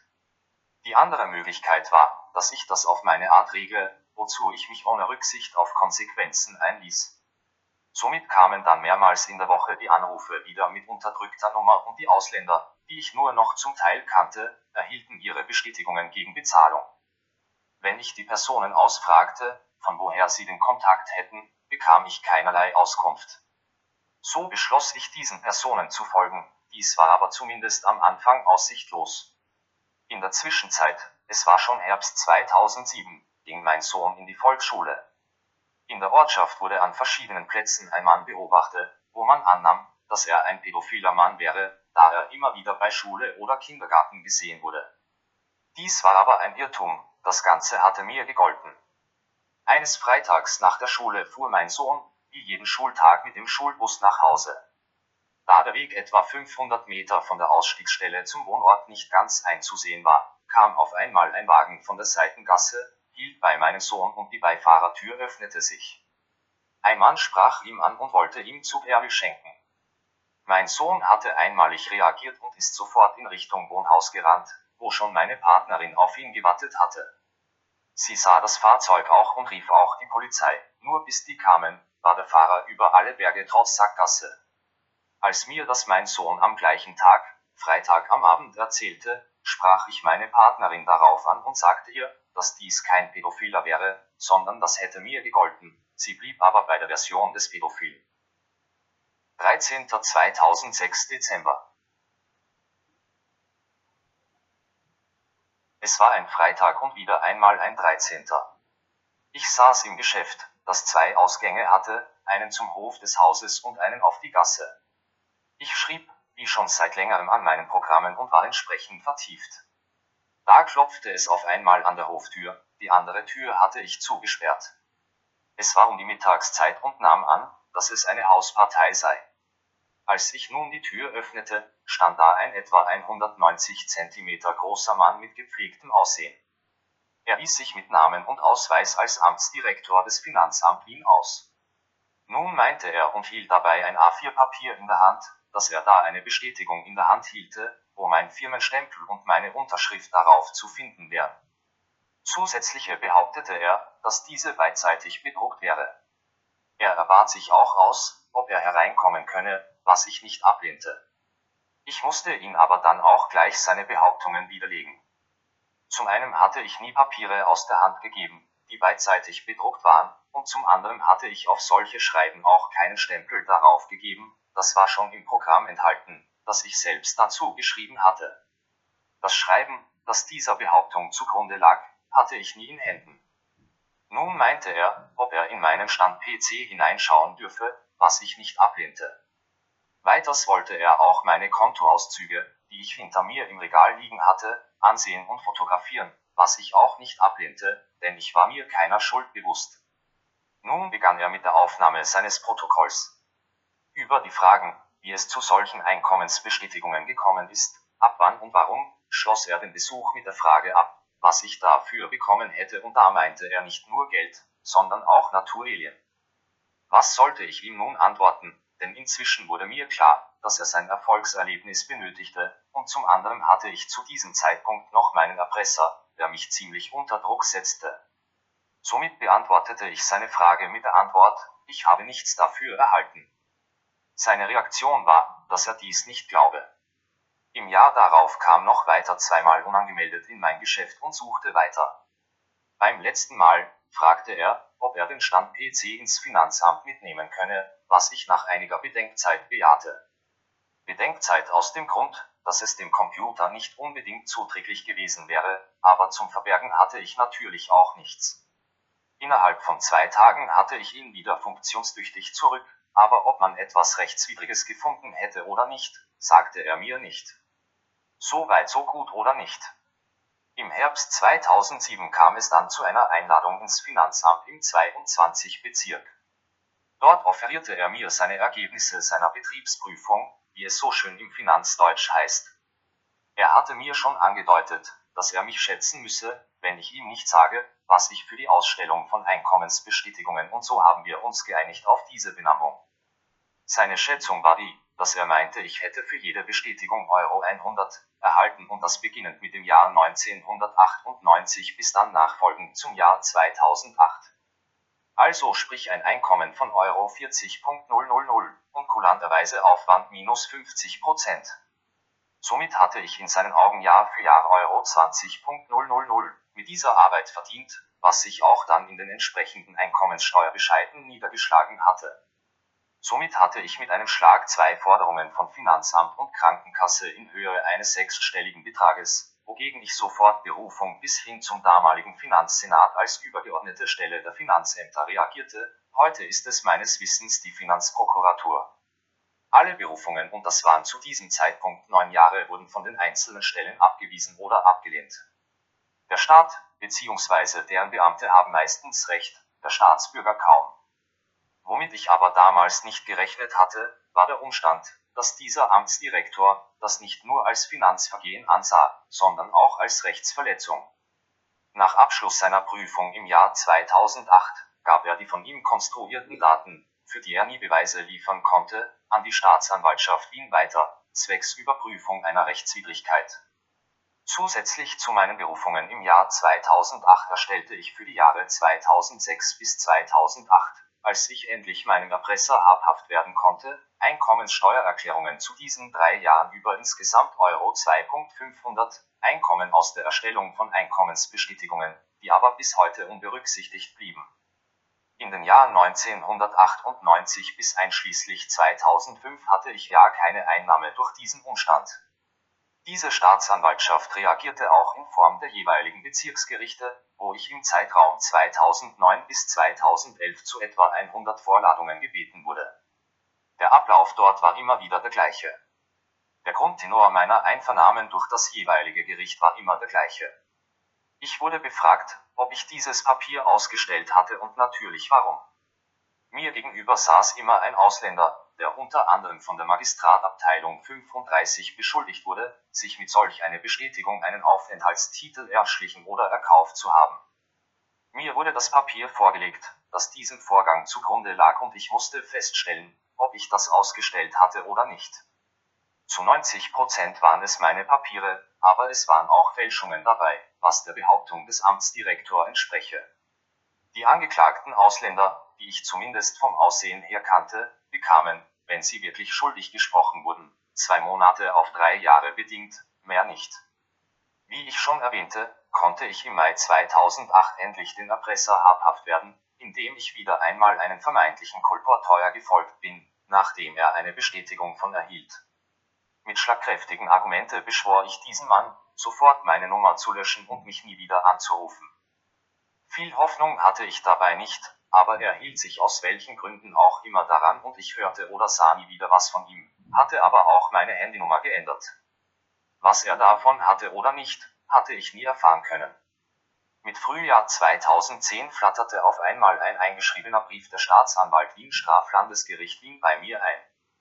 Darin wurde ich aufgefordert, als Beschuldigter bei der Staatsanwaltschaft zur Befragung zu erscheinen. Dem kam ich auch nach und saß dem Staatsanwalt gegenüber. Ich wurde beschuldigt, Einkommensbestätigungen ausgestellt zu haben, die nicht dem Gesetz entsprachen. Da dieser Mann, mittleren Alters, einige Ordner vor sich liegen hatte, blättere er in diesen und fragte mich, ob den Namen, den er dort las, kenne und vor allem wie solche Papiere zustande gekommen sind. Daraufhin bestätigte ich seine Fragen, bat ihm aber mir die Bestätigungen zu zeigen, wo ich wieder etwa 10% Fälschungen erkennen konnte, was auch er so sah. Soweit ich mich noch erinnern kann, war in diesem Jahr noch ein zweites Mal bei ihm in seinem Amt. Das Ganze war von Seiten der Staatsanwaltschaft nur ein Vernahmen eines Beschuldigten. Im Frühjahr 2011 kam wieder ein eingeschriebenes Schreiben, aber diesmal vom Straflandesgericht Wien, wo ich als Beklagter hinkommen sollte. Angetroffen hatte ich dort einen Richter, den Staatsanwalt, den ich inzwischen kannte und meinen Pflichtverteidiger, der bei meinem ersten Treffen mit ihm gejammert hatte, dass er für die Verhandlung da 6000 Seiten Gerichtsunterlagen durchlesen müsse. Nun kam es zu dieser Verhandlung, wo natürlich alle Seiten Fragen stellten. Die Frage, ob ich für diese Ausstellung der Papiere Geld erhalten hatte, war daher zweitrangig, genauso wie bei der Einvernahme durch den Staatsanwalt. Den Richter konnte ich mit meinen Antworten und Argumenten so gut wie möglich überzeugen. Mein Rechtsvertreter hielt sich eher zurück und grub nur einen Präzedenzfall aus, der mit meiner Anklage nur sehr wenig zu tun hatte. Der Staatsanwalt war schon etwas hartnäckiger und stellte ziemlich forsche Fragen. Resultat dieser Verhandlung, der Richter verkündete das Urteil, 24 Monate haftbedingt, heißt ohne Gefängnis. Nach der Verkündung des Urteils belehrte er mich zu meiner Entscheidung darüber, das Urteil sofort anzunehmen, drei Tage Bedenkzeit oder gleich Rechtsmittel einlegen. Mit dem hatte ich wahrlich nicht gerechnet, denn ich ging davon aus, dass ich als freier Mann und unbescholten das Gericht verlassen könne. Somit schaute ich meinen Verteidiger an und zeigte ihm mit der Hand drei für drei Tage Bedenkzeit. Da aber nun der Staatsanwalt mein Zögern sah, sagte er, dass er in die Berufung gehe oder Rechtsmittel ergreifen werde. Im Februar 2012 kam es dann zu der Zwei-Verhandlung vor dem Oberlandesgericht Wien, wo ich von der Vermutung ausgegangen bin, dass das Urteil in meinem Sinne ausgehen würde. So trat ich zur vorgeschriebenen Zeit in den Gerichtssaal ein und fand einen Richtersenat vor. Als meine Daten überprüft wurden, sprach mich einer der Richter an, das Urteil vom Straflandesgericht Wien wird abgeändert in 16 Monate bedingt und 8 Monate unbedingt. Meine Reaktion darauf, das kann es aber nicht sein. Der Richter meinte dazu, haben Sie das Urteil nicht verstanden, Sie müssen acht Monate in Haft. Für mich brach eine Welt zusammen. Zum einen hatte ich bis zu meiner Erpressung diese Papiere im guten Glauben ausgestellt, zum anderen wollte ich meinen Sohn schützen, was somit kräftig in die Hose ging. Ich hatte so gut wie nie einen finanziellen Vorteil und wurde dafür bestraft. Ich fragte natürlich meinen Rechtsbeistand, was man diesbezüglich noch machen könne, musste aber wahrnehmen, dass es keinerlei Berufung zu diesem Urteil gebe, sondern nur noch eine Eingabe. Er machte mir aber gleich keine Hoffnung, dass sich an dieser Entscheidung des Oberlandesgerichts durch eine solche Eingabe etwas ändern würde. Ich trug es ihm aber doch auf, das zu machen. War aber auch erfolglos. Somit bekam ich dann vom Gericht ein Schreiben, wo ich mich bis spätestens 10.2012 April in der Haftanstalt Simmering einzufinden hätte, zum Antritt meiner achtmonatigen Haftstrafe. 2006 bis 2011 rund um Pflege. Als mein Vater im März 2006 verstarb, so wie bereits erwähnt, stand ich wieder einmal vor einer Zwangsräumung meiner Gassi-Ionere im 20 Bezirk. Jetzt war meine Mutter nach dem Tod ihres Mannes ganz allein auf sich gestellt und das nach fast 53-jähriger Ehe, mit wurde das Dach über dem Kopf entzogen. Also was blieb anders übrig, als zu ihr in eine 75 Quadratmeter Wohnung zu ziehen mit dem Argument meinerseits ihr eine Aufsicht gegenseitig zu gewähren, denn sie war nach dem Tod ziemlich niedergeschlagen. Ob diese meine Entscheidung richtig war oder nicht, konnte ich zu dieser Zeit nicht sagen, zusätzlich hatte sie schon zwei Schlaganfälle hinter ihr. Zum Zeitpunkt, als ihr Mann verstarb, wog sie circa 80 Kilo, war nicht dick, aber stämmig. Das erste Jahr mit ihr gemeinsam in einer Wohnung ging ja einigermaßen. Wir gingen einkaufen, zum Arzt und Untersuchungen. Sie musste zu diesem Zeitpunkt schon etwa 10 Tabletten am Tag nehmen aufgrund ihrer Vorerkrankungen. Darunter war auch ein Psychopharmakon, wo ich jedes Mal zu einem Neurologen und nicht zum Hausarzt gehen musste, um das Rezept zu erhalten. Meines Erachtens wurde das verordnet, weil sie zunehmend an Depressionen gelitten hatte. Zu sagen wäre noch, dass ich meiner Arbeit im gleichen Haus, nur durch einen Hof getrennt, vollbrachte. Heißt, ich war zu ebener Erde und sie in der Wohnung im ersten Stock. Im zweiten Jahr begann sich ihr Zustand rasant zu verschlechtern. Beim Essen nahm sie immer weniger zu sich und außer Haus wollte sie auch nicht gehen. Ich kann mich an eine Episode erinnern, wo wir beide etwa 300 Meter weiter im Lebensmittelhandel einkaufen waren und sie nach Begleichung des Einkaufs nicht weitergehen konnte. Somit setzte ich sie im Geschäft hin, rannte die 300 Meter zurück ins Geschäft und holte meine Rodel, die ich schon seit Jahren hatte, fuhr mit dieser in das Geschäft, stellte sie auf die Rodel unter ihrem großen Widerwillen und fuhr mit ihr nach Hause. Mir war es egal, wie das aussah. Ihr nicht unbedingt. Das Ganze sah so aus, dass ich von Montag bis Freitag in der Wohnung mit ihr verbracht hatte und freitagsabend zu meiner Familie nach Niederösterreich gefahren bin, Gregor und Britta. Da sie aber am Wochenende nicht unbedingt allein sein sollte, kam mein Bruder am Samstag mal für zwei bis drei Stunden vorbei und das wurde fast jedes Mal zur Phase. Einmal rief er mich, da er die Medikamente nicht finden konnte, ein anderes Mal wegen irgendeiner Leppalie. Soll heißen, eine große Hilfe diesbezüglich war er mir da auch nicht. Da sich aber nun zu den wachsenden Depressionen, Paranoia und Demenz da zuschlugen, wurde die Betreuung ihrer Person immer schwieriger, soll heißen, die 24-Stunden-Pflege wurde voll in Anspruch genommen. Tagsüber, da sie keinen Zeitbegriff mehr hatte, schlief sie und in der Nacht, als ich im Nachbarzimmer schlafen wollte, geisterte sie in der Wohnung umher. War nicht einmal, dass ich sie um Mitternacht oder später im Wohnzimmer aufheben musste und sie wieder ins Bett zu bringen. Zusätzlich hatte sie keinen Überblick mehr, was sie an Haushaltsartikel besitzt. Da kam es schon vor, dass sie um 11 Uhr am Vormittag am Balkon stand und laut meinen Namen gerufen hatte, weil sie Stante Peter mindestens zwei Tuben Zahnpasta brauchte. Ich kam dann im Hof, sah sie am Balkon wild gestikulieren und meinte, sie solle doch in dem und im Kasten schauen, Dort wären meines Wissens mindestens zehn Tuben Zahnpasta.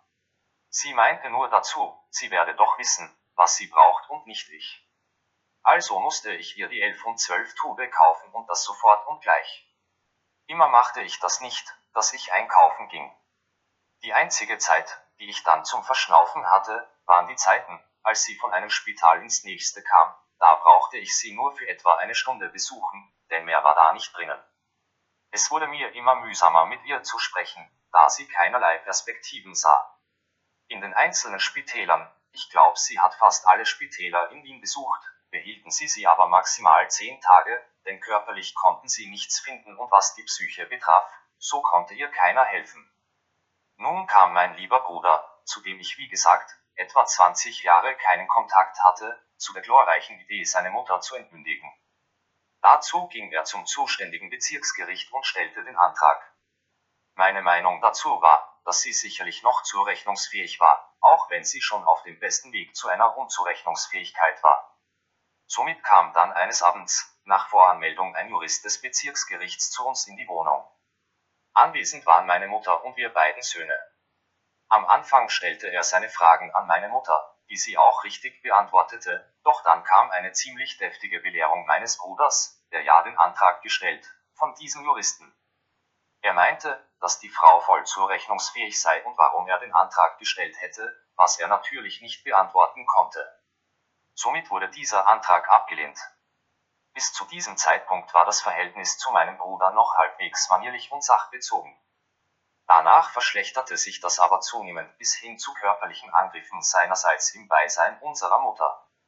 Im September 2010 spazierte sie und das am Tag wieder durch die Wohnung und kam im Wohnzimmer zu Fall.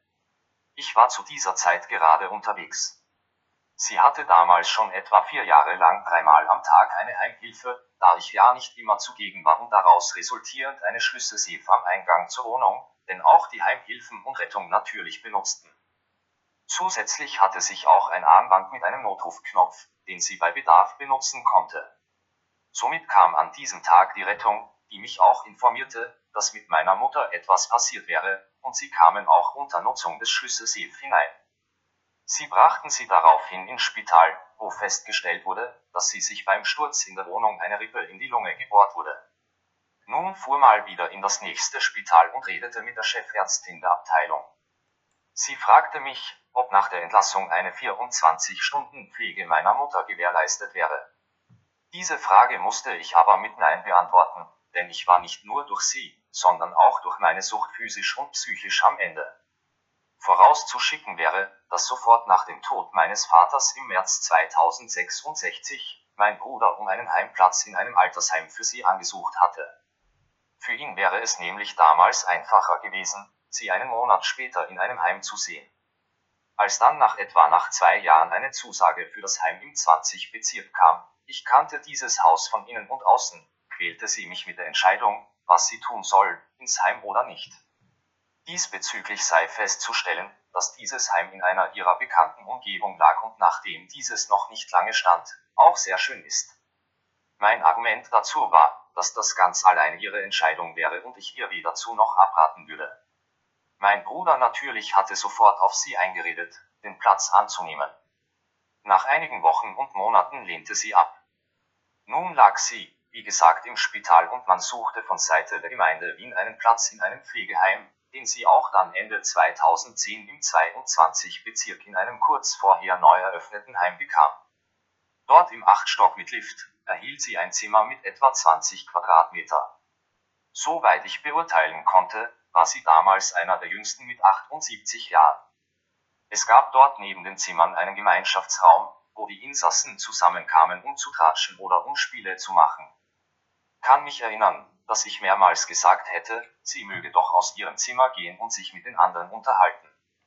Aber sinnlos ihre Paranoia oder Demenz war schon so weit fortgeschritten, dass sie nicht mehr unter Leute wollte, denn die könnten ihr ja etwa antun, so wie ich das schon in diversen Spitälern von ihr hören musste, als sie da Personen mit weißen Mänteln sahen, die ihr etwas antun wollten. Mein Argument, dass dies nur ärztliches Personal sei, die ihr helfen wollten, ließ sie nicht zu. Am 2. 2011 März ging ich wie fast täglich zu ihr ins Heim, sie zu besuchen. An diesem Tag war sie kaum noch ansprechbar, noch konnte ich mit ihr reden. Als ich dann nach Hause fuhr, hatte ich meine Vorahnungen. In der Nacht schaltete ich, wie üblich, mein Handy aus in der Früh. Als ich es wieder einschaltete, sah ich eine SMS vom Heim. Meine Vorahnung hatte sich bestätigt. Sie schlief ruhig in der Nacht in den Armen einer Pflegerin ein. Nun bestatteten wir unsere Mutter im gleichen Grab, wo auch mein Vater lag. Ich war nun allein in einer 75 Quadratmeter Wohnung mit meinen Habseligkeiten und mit einer Miete von knapp Euro 500. Mai 2011 Neokatomenat. Ich hatte zu dieser Zeit nicht unbedingt das beste Verhältnis zu meiner Mutter gehabt, aber sie war auch in meiner Kindheit für mich, wenn auch nur eingeschränkt, da. Somit war ich etwas im Dilemma, was sie betraf. An einem schönen Frühjahrstag 1 Anfangs Mai ging ich mit meiner uralten Kleidung eines Sonntags am Donaukanal spazieren, setzte mich dann auf eine Bank und begann auf meinem Handy herumzudrücken. Da ich zu diesem Zeitpunkt schon sehr eingeschränkte Sehfähigkeit hatte, durch wachsenden grauen Star, sah ich nicht allzu viel. Plötzlich verdunkelte sich die Sonne, die mir ins Gesicht schien. Als ich aufsah, standen vor mir zwei Personen, die ich kaum erkennen konnte. Die eine Frau fragte mich, ob ich an Gott glaube, nachdem sie sich als Anna vorgestellt hatte.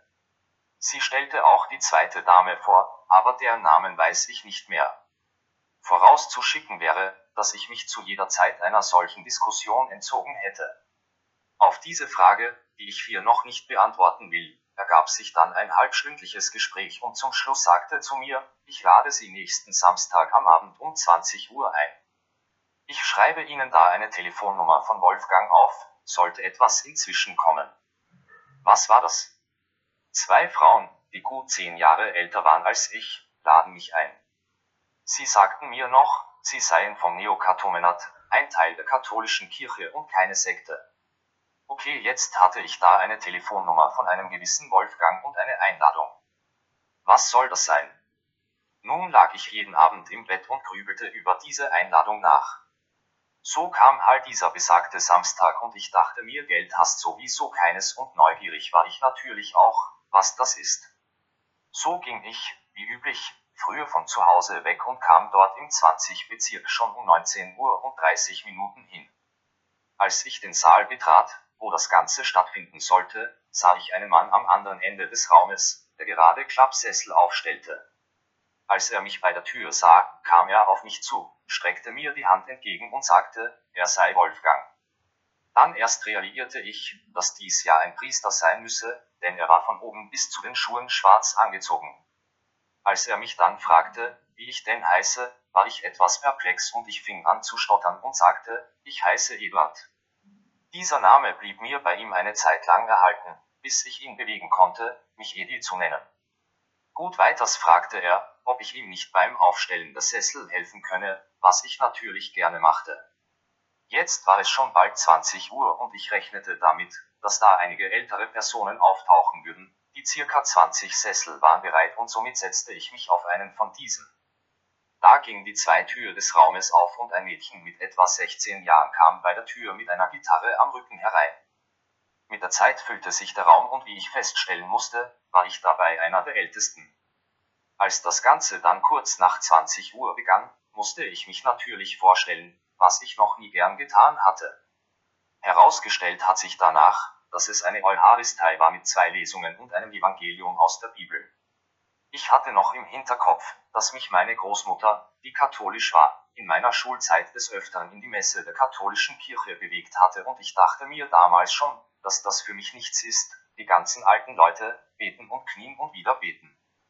Da war das aber etwas anders und nicht nur die Teilnehmer. Die zwei Lesungen aus der Bibel wurden von den einzelnen Teilnehmern selbst vorbereitet und auch gelesen. Wolfgang, der sich ja als Priester wiedergab, hatte nur den Vorsitz und musste das Evangelium lesen und dann auch sämtliche Lesungen in einer Predigt analysieren. Wir, also alle Teilnehmer, konnte auch kundtun, was uns die jeweilige Lesung gesagt hätte und das freiwillig. Weiters hat mir auch gefallen, dass die Gitarre nicht nur zum Anschauen da war, sondern zwischen den einzelnen Lesungen wurde immer ein Lied angestimmt, wo wir alle mitsangen. Gut, dies wurde etwa um 22 Uhr abgeschlossen und ich wurde daraufhin hingewiesen, dass am darauffolgenden Dienstag um 20 Uhr eine Wortliturgie sei. Nachdem mir diese Art einer Messe etwas zugesagt hatte, ging halt am Dienstag wieder hin. Ich wurde dann ein Bruder der damaligen Zehngemeinschaft im Neokatomenat, was ich auch sieben Jahre lang praktiziert und mir persönlich sehr viel brachte. Der Ablauf in dieser Gemeinschaft war immer wieder der gleiche, drei bis vier Personen aus dieser Gruppe mussten einige Tage vorher bei einem der drei bis vier Personen zu Hause die jeweilige Wortliturgie bzw. Eucharistei vorbereiten und dann an dem Tag auch präsentieren. Dabei war es nicht immer leicht auch genügend Personen zu finden, die da mitmachten. Wir hatten auch alle ein bis zwei Monate einen Gemeinschaftssonntag und circa zweimal im Jahr ein Gemeinschaftswochenende in einem Hotel in Niederösterreich. Als ich im Mai 2011 zu dieser Gemeinschaft kam, gab es diese erst ein halbes Jahr. Soll heißen, dass man sich noch nicht so genau kannte, dies änderte sich aber im Laufe der Jahre, da man ja immer wieder bei einem anderen vorbereiten und somit gesehen hatte, in welchem Umfeld der oder die sich bewegt. Zu dieser Zeit schloss ich mit zwei Schwestern, Maria und Giada, eine Freundschaft. Maria war gebürtige Polin und hatte in Österreich studiert, Giada war eine junge, etwa 20-jährige Austauschstudentin von Capri, Italien. Mit beiden hatte einiges unternommen, doch Giada musste, als sie schon perfekt Deutsch sprach, im Sommer 2012 wieder zurück nach Italien. Mit Maria verband mich, dass sie genauso meiner Sucht frönte, wie ich, nur nicht so exzessiv. April 2012 Haftstrafe. Am 10. April fuhr ich also mit meinen Habseligkeiten, da ja inzwischen immer weniger wurden, in den Elfbezirk zum Antritt meiner Haftstrafe. Dem vorangegangen war, dass ich zwei Monate vorher wieder mal eine Räumungsklage mit ausführenden Tag, den 10.2012 Mai am Hals hatte. Ich hatte somit wenig Zeit, die Wohnung im 20 Bezirk zu räumen. Maria und mein Kollege, zu dem ich noch später komme, waren mir da eine starke Hilfe, da ich ja zu diesem Termin in Haft war. Als ich in der Haftanstalt ankam, wurde ich auf gründlichste durchsucht und kam dann in die geschlossene Abteilung in eine Zelle mit etwa 10 Quadratmeter zu zweit. Ich wurde zwar am Anfang belehrt, was ich tun und eher lasse sollte, als auch informiert, welche Abteilung es da gebe. Es gab am Tag nur eine Stunde Spaziergang im Hof, wenn es die Witterung zuließ. Die ersten zwei Monate hatte ich natürlich genug Zeit, ein Gespräch mit dem Mithäftling war da nicht immer einfach, so nahm ich mir die Bibel und las sie vom Anfang bis zum Ende, trotz grauen Stars. Nach zwei Monaten ließ ich mich in den gelockerten Vollzug versetzen, wo man einer Tätigkeit im Rahmen der Haftanstalt nachgehen konnte. Im Zimmer waren sechs bis zehn Personen, die in den verschiedensten Abteilungen gearbeitet hatte. Da ich aber ein Mensch bin, der seine Freiheit genießt, ließ ich mich wieder versetzen und landete im Freigang. Soll heißen um 4 Uhr und 30 Minuten aufstehen und vom 11. Bezirk in die Kaserne im 14. Bezirk fahren, wo ich für Gartenarbeiten mit weiteren Häftlingen eingesetzt war. Da dies im Juli August 2012 nicht unbedingt angenehm war, den ganzen Tag in der Sonne zu stehen, ersehnten wir schon den Dienstschluss um 16 Uhr. Danach hatten wir bis Punkt 18 Uhr wieder in der Haftanstalt sein müssen. Der Gemeinschaft, der ich ein Jahr zuvor beigetreten war, hat mich in dieser Zeit enorm unterstützt. Das äußerte sich in dem, dass zu jedem und das wirklich jeden Besuchstag drei meiner jetzigen Geschwister mich besuchen kamen und mir dabei Trost spendeten.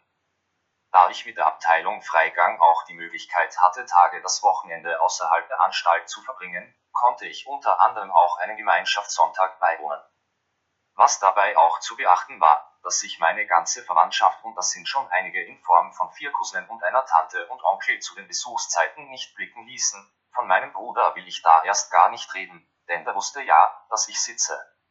Zusätzlich setzte mir meine Schwester Maria ziemlich zu, sich mit meinen Eltern zu versöhnen. Ich machte sie nämlich dafür schuldig, wo ich jetzt war. Somit kam es dann an einem Sonntagmorgen, als ich um 8 Uhr hinaus dürfte zu diesem Gespräch. Gut ja, sie waren beide verstorben, was soll ich da mit Steinen reden? Da aber der Friedhof in der Nähe der Haftanstalt lag, stieg ich aus der Straßenbahn aus und ging zum Grab. Im ersten Moment wusste ich nicht, was ich sagen sollte, aber dann, glaube ich, habe ich etwa eine halbe Stunde mit ihnen geredet und ich meine zum Schluss liefen mir Tränen über die Wangen. Als ich dann wieder zurück zur Straßenbahn gegangen bin, fühlte ich mich um 10 Kilo leichter. Seit diesem Zeitpunkt hatte ich Frieden mit meinen Eltern geschlossen, wenn es auch nur Steine waren und es wird mir nie wieder ein böses Wort betreffend meine Eltern über die Lippen kommen. Das steht mir nicht zu. Ich sollte es besser machen, aber das scheint mir ja auch nicht gelungen sein, zumindest bis dato. Als ich eines Morgens wieder in die Kaserne zum Arbeiten fuhr, passierte mir ein Unglück. Wir hatten die Möglichkeit der Verpflegung in der Kaserne. Heißt, wir konnten frühstücken, bekamen Mittagessen und ab und zu eine Verpflegung in Form von Dosen für den Abend. Nun ging ich, wie üblich um 6 Uhr und 30 Minuten frühstücken und bis herzhaft in die frische Semmel. Auf einmal merkte ich, dass mein Obergebiss in der Mitte gebrochen war. Somit veranlasste ich, am Abend in der Haft, dass mir ein Zahnarztbesuch zugestanden werde, denn mein Biss war nicht gegeben. Bekam ich auch und musste diesen Tag in der Anstalt bleiben. Vorauszuschicken ist, dass ich während der Haft nicht krankenversichert war und die Kosten für eventuelle Behandlung vom Budget der Justiz beglichen wurde. Somit kam ich zu einem Zahnarzt, der nicht unbedingt der beste war, aber der Justiz für das Flicken meines Gebisses einiges verrechnet hatte. In der Zeit, ich hatte es schon vorher registriert, verschlechterte sich mein grauer Star so weit, dass ich am Ende nur mehr 2% Fähigkeit hatte. Das heißt, ich musste mit Hilfe meiner Füße den Randstein ertappen war der irrigen Annahme, dass man das diese Operation auch während der Haft machen könne, hatte aber zwei Tage nach Entlassung aus der Haft am 12. Dezember das rechte Auge zur Operation und eine Woche später das andere. 10. 2012 Dezember Entlassung. Gut an diesem Tag wurde ich entlassen und stand nun auf der Straße mit etwa Euro 700, einer Sehfähigkeit von 2% und meinen mickrigen Habseligkeiten und ohne ein Dach über dem Kopf. Da mir aber schon während der Haft ein Bruder, namens Werner, der Gemeinschaft angeboten hatte, in sein Kabinett im 8. Bezirk einzuziehen, nahm ich das gerne an. Er meinte nur so lange, bis ich etwas gefunden hätte. Da ich jetzt für mich zu viel Geld in der Tasche hatte, juckte dies natürlich, während der Haft hatte ich solche Erscheinung nicht, obwohl es sich wahrscheinlich von der Zeit ausgegangen wäre. Somit ist es gekommen, wie es kommen musste, ich spielte wieder weiter und nach einiger Zeit sprach mich Bruder Werner darauf an, wie weit meine Wohnungssuche gediehen sei.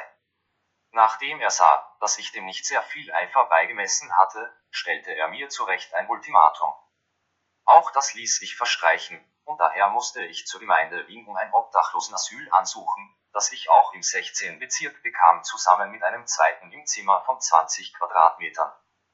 Meiner Einbildung nach hatte ich mir vorgestellt, dass man dafür nichts zu bezahlen hätte, was aber ein Irrtum war. Ist sicherlich nicht der Betrag für eine Miete, aber immerhin waren es Euro 160, die ich auch am Anfang bezahlen konnte. Doch im Laufe der Zeit ging auch das nicht mehr. So waren, trotz Sozialberatern, sie genötigt, mich wieder aus dem Haus zu entfernen. Was nun? Da bot sich mein Arbeitgeber und Freund Kamal an, mich im Keller seines Geschäfts unterzubringen, ohne WC und Wasser. Da das Jahr schon fortgeschritten war und der Winter vor der Tür stand, musste ich das annehmen, natürlich ohne Wissen der anderen Hausparteien. Ich war dort unten nicht alleine, hatte auch Haustiere in Form von Mäusen, die zeitweise in der Nacht über mein Gesicht liefen, als ich schlief. Das war wahrscheinlich die Zeit, wo ich mindestens einmal in der Woche dachte, wozu ich lebe. Ich hatte nichts zustande gebracht, im Gegenteil alles ruiniert, meinen Sohn hatte ich mit elf Jahren vorlügen müssen, dass ich in Berlin arbeiten müsse und ihm daher nur einmal die Woche von der Haftanstalt angerufen hatte. Meine Suizidgedanken waren damals schon sehr extrem. Meine Geschwister der Gemeinschaft wussten natürlich auch über die ganze Misere Bescheid, aber sie konnten mir auch nicht helfen, auch wenn das bis zum Kartetschisten gegangen ist. 24.2014 Dezember Ende. Nun war es Weihnachten, eines wie es auch die vergangenen Jahre war. Ich schlief im Keller, hatte dabei Haustiere und in der Brieftasche Euro 20. Ein paar Lebensmittel hat es noch gegeben, denn im Laufe der Zeit konnte ich von täglich Euro 6 für Essen und Rauchen leben. Gut, was macht man mit diesem Geld? Man geht in die nächste Spielhalle und weg war der Betrag. Zu diesem Zeitpunkt beschloss man in der Gemeinde Wien, dass man das kleine Glücksspiel mit 1 Jänner 2015 einstellen würde. Hieß, dass alle Automaten, die ich über 30 Jahre fütterte, stillgelegt wurden, aber nur in Wien und nicht in Niederösterreich. Gut, es kam das neue Jahr, Automaten gab es in Wien also keine mehr und Geld war dann auch wieder in meiner Tasche. Jetzt hatte ich die Möglichkeit, mich in den Zug zu setzen, in eine Randgemeinde von Wien zu fahren und weiter diese Kübel zu speisen.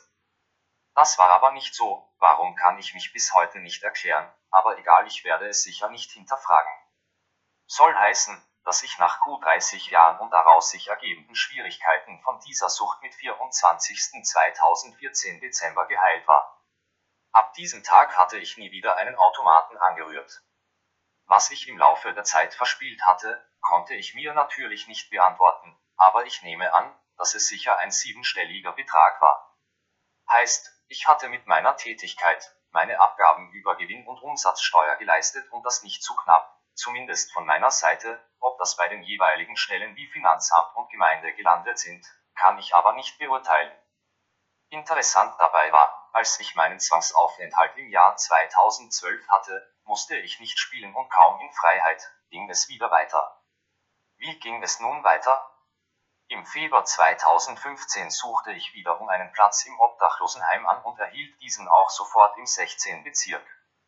Nun ging alles Schlag auf Schlag. Die Sozialarbeiterin, die mich betreute, setzte einen ziemlichen Druck auf, dass mir eine Gemeindewohnung zugewiesen werde. Die Gebühr für den Platz im von Euro 160 war somit auch kein Problem mehr, wurden also regelmäßig beglichen.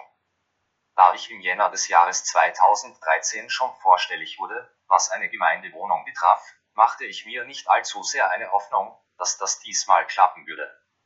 Man verlangte im Jahr 2013 von mir Meldebestätigungen und Mietverträge der letzten drei Jahre. Das mit der Meldebestätigung konnte ich ja erfüllen, aber einen Mietvertrag konnte ich natürlich nicht beibringen. Da half auch nicht das Argument, dass ich österreichischer Staatsbürger wäre und in Wien geboren wurde. Ich war damals so in Rage, dass ich mich zu der Aussage hinreisen ließ, man möge mir diesen negativen Bescheid ausstellen, denn ich benötige dieses Papier auf einen bestimmten Ort gut wieder zurück.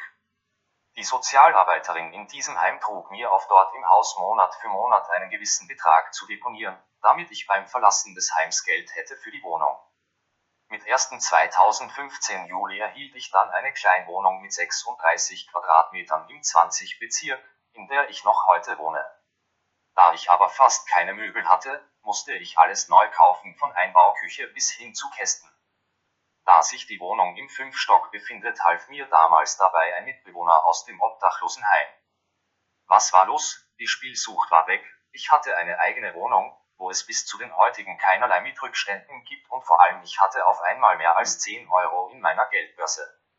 Das war schon ein wunderbares Gefühl und daran hat sich bis dato nichts geändert. Soll heißen, ich erweckte mich zum Leben, was das zu meiner Zeit als Spieler war, würde ich nicht unbedingt dem zuordnen. Februar 2016 Normales Leben. Anfang des Jahres 2016 flatterte mir eine Postkarte in meinen Briefkasten. Diese ließ ich und stellte fest, dass es sich dabei um ein Online-Portal handelte, wo man sich kostenlos registrieren konnte. Nachdem es gratis war, vollzog ich das dann auch. Das Ganze war eine Website mit gut 100 verschiedenen Gruppen, je nach Interesse. Da ich immer schon ein neugieriger Mensch war, schaute ich mir die Gruppen an und fand etwa vier bis fünf Gruppen, die mich ansprachen. Bei zwei von diesen setzte ich Aktivitäten unter anderem bei 50 plus Treff und 60 plus Treff, was auch dem Alter der Mitglieder entsprach. Jetzt organisierte Helmut, der Admin der Gruppe 60 plus Treff, alle zwei Wochen Restaurantbesuche um 18 Uhr am Abend. Jedes Mal in einem anderen Lokal. Da ich so etwas aus meiner Vergangenheit nicht kannte, war es mir eine Freude, dort immer gut zu essen und etwa drei bis vier Stunden zu tratschen mit den dort anwesenden acht bis zehn Personen.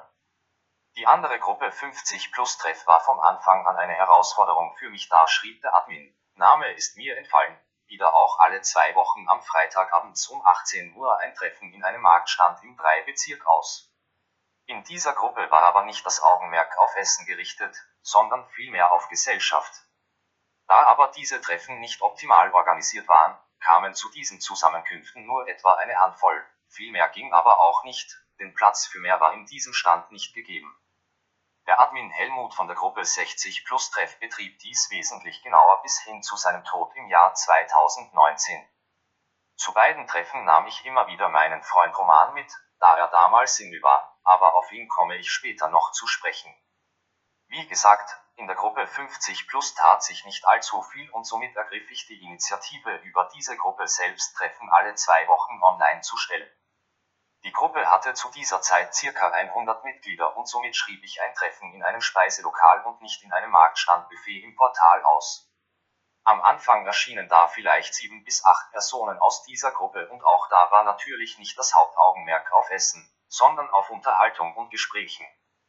Interessant dabei war, dass bei jedem Underer gab es sie alle zwei Wochen konsequent, immer mehr Frauen als Männer zugegen waren. Heißt zeitweise kam es schon vor, dass Roman und ich die einzigen Männer waren. Nachdem ich mich aber gerne Frauen umgab, was für mich auch eine neue Erfahrung war, empfing ich dann die Damen entsprechend. Soll heißen, Bussi links und rechts, wo mir dann bewusst wurde, dass dies einen Einfluss hatte auf die darauf folgenden Gesprächsqualität hatte. Das lief zwar am Anfang etwas schwerfällig an, doch im Laufe der Zeit kamen immer mehr zu diesen Treffen. Die Anzahl der Mitglieder in dieser Gruppe stieg auch stetig an, bis zum Schluss mit gut 500 Mitgliedern. Da ich aber nun nicht der Admin dieser Gruppe war, kamen natürlich auch Anfeindungen anderer Mitglieder dieser Gruppe unter anderem mit dem Argument, dass dies eine Partnerbörse sei, was ich mit entsprechenden Kommentaren über die Webseite widerlegte. 2018 und 2019 hatte ich die Idee, dass man ja nicht unbedingt in ein Lokal gehen müsse, sondern es gebe auch Kultur und leichte Sportarten. Diese Treffen wurden nicht unbedingt von den Mitgliedern angenommen. Dabei handelte es sich um Kabarett, Bowling, Billard oder Minigolf, also keine ausgefallenen Dinge. Zu solchen Treffen kamen nur etwa fünf bis sechs Personen, somit kehrte ich wieder zu den Lokalterminen zurück. Als dann die Pandemie im Jahr 2020 kam, hatten wir dann unser letztes Treffen im Drei-Bezirk im Februar. Einige Monate später wurde ich von Pamela darauf hingewiesen, dass sie die Gruppe 50 plus Treff auf der Website nicht mehr finde. Da aber mit Locked 0 WN und weiteren Einschränkungen solche Treffen auch nicht stattfinden konnte, fiel mir dieser Umstand auch nicht auf. Ich ging dem nach und musste feststellen, dass sowohl die Gruppe 60 plus Treff, die allerdings nach dem Tode des Edwins keinerlei Aktivitäten hatte, und die Gruppe 50 plus Treff von dieser Seite samt ihren Mitgliedern entfernt wurde. Der Hintergrund war der, und das zeichnete sich schon einige Zeit vorher ab, dass die Software, angeblich Ubuntu, dahinter abgestürzt sei und eine neue Software über diese Website installiert wurde. Da ich mich nun selbst als Programmierer bezeichne, schrieb ich diese Firma, die Eigentümer dieser Seite an, etwa zweimal, um zu erfahren, was da passiert wäre. Als Antwort kam, dass so manche alten Gruppen nicht mehr wiedererstellbar wären. Dazu gab ich natürlich auch meinen Kommentar ab, dass dies sehr wohl zu machen wäre, aber auch mit einem enormen Zeitaufwand, denn die Daten müssten ja vorhanden sein, man müsse sie nur herauslesen und sie dem neuen Portal hinzufügen. Herbst 2015 Tanzveranstaltungen. Mein Freund Roman, den ich da schon einige Jahre kannte, sprach mich einmal an, ob wir nicht einmal beim Pensionistenverband Wien an einem Samstag tanzen gehen könnten, was wir auch dann taten. Und so gingen wir jeden Samstagabend entweder im 2-Bezirk oder im 20-Bezirk tanzen, bis dann die Pandemie im Jahr 2020 kam und es natürlich keine Veranstaltungen mehr gab. Ich war zwar zu dieser Zeit noch kein Pensionist, aber was soll's, es hat mir gefallen, auch wenn ich nicht der Profitänzer bin, hoffnungsloser Fall. Familie. Gut ja, die hatte ich wahrscheinlich etwa 10 bis 11 Jahre, aber als ich dann ins Internat kam, dürfte das Verhältnis sich eingetrübt haben, denn dort musste, ob ich nun wollte oder nicht, meine Entscheidungen zu 90 Prozent allein treffen. Dabei ist mir so gut wie gar nicht keiner beigestanden mit einem Rat. Ob ich diesen dann auch angenommen hätte oder nicht, ist auch fraglich. In meiner Kindheit hatte ich am Wochenende ein gutes Verhältnis zu meinen drei Cousinen, die etwas jünger sind als ich, zu der vierten hatte ich nur zweimal Kontakt, auf ihren eigenen Wunsch hin. Das heißt, die drei Mädchen im Elfbezirk sah ich fast jedes Wochenende. Was meinen Bruder betrifft, waren wir etwa 16 Jahre ein Herz und eine Seele. Dies änderte sich mit dem Zeitpunkt, als er meinte, er müsse jetzt unbedingt eine Frau haben. Als er dann etwa 30 bis 35 Jahre war, forderte er von seinen Eltern in meinem Beisein in Niederösterreich seine Erbschaft in Bar. Der Hintergrund war der, dass er inzwischen verheiratet war und zwei Töchter hatte und meinte, er müsse sich hier und jetzt eine Existenz in Deutschland aufbauen. Da dieses Ansinnen mit körperlicher Kraft ausgesprochen wurde, verabschiedete er sich für gut 20 Jahre. Wir hatten somit keinerlei Kontakt zu ihm bis kurz vor dem Tode unseres Vaters. Auch heute pflege ich keinen Kontakt mehr zu ihm und ich weiß weder von ihm noch er von mir, wo wir wohnen. Was meinen Sohn betrifft, der inzwischen schon 20 Jahre ist, sei gesagt, dass ich ihm im Jahr 2012 nicht sagen konnte, dass ich in Haft sei, sondern im Ausland arbeiten müsse, er war damals elf Jahre. Darauf hatten wir uns meine Partnerin und ich geeinigt, zu ihm hatte ich zumindest bis zu dem Zeitpunkt meines Zwangsaufenthalts im Elfbezirk ein gutes Verhältnis, auch wenn es nur am Wochenende war. Da er aber meines Erachtens von einer lieben Verwandten meiner Ex-Partnerin aufgeklärt wurde, wo ich 2012 wirklich war, habe ich trotz mehrmaliger Versuche seit April 2018 keinen Kontakt, gesehen habe ich ihn zuletzt Mal am 15. 2017 Juli. Das Verhältnis zu meiner Mutter war eigentlich auch nur meine ersten Lebensjahre ein gutes, da aber wir sehr unterschiedliche Charaktere waren, hat sich das spätestens mit dem Internat geändert, was aber nichts daran änderte, dass ich in ihren letzten Lebensjahren ihr zur Seite stand. Was mich aber sehr getroffen hatte und das beschäftigt mich heute noch, dass ich mit meinem Vater nie reden konnte und er wahrscheinlich auch nicht mit mir. Freunde. Ich hatte im Laufe der Jahre sicherlich mehrere Freunde, die ich versuche hier einzuordnen, obwohl mir das eigentlich nicht zusteht, aber wie gesagt, so sehe ich das. Zu meinen besten Freunden zählten sicher die aus Niederösterreich, die ich schon mit zwölf Jahren kennenlernte. Da sie sich aber auf das ganze Bundesland Niederösterreich aufteilten, war nach circa 15 bis 20 Jahren Schluss mit der Freundschaft. Was den Wiener Freund betraf, weiß ich bis heute nicht, warum er mich nie daran hinderte, in die Spielsucht abzurutschen möchte ihn aber zugute halten, dass er dazu nicht fähig gewesen wäre.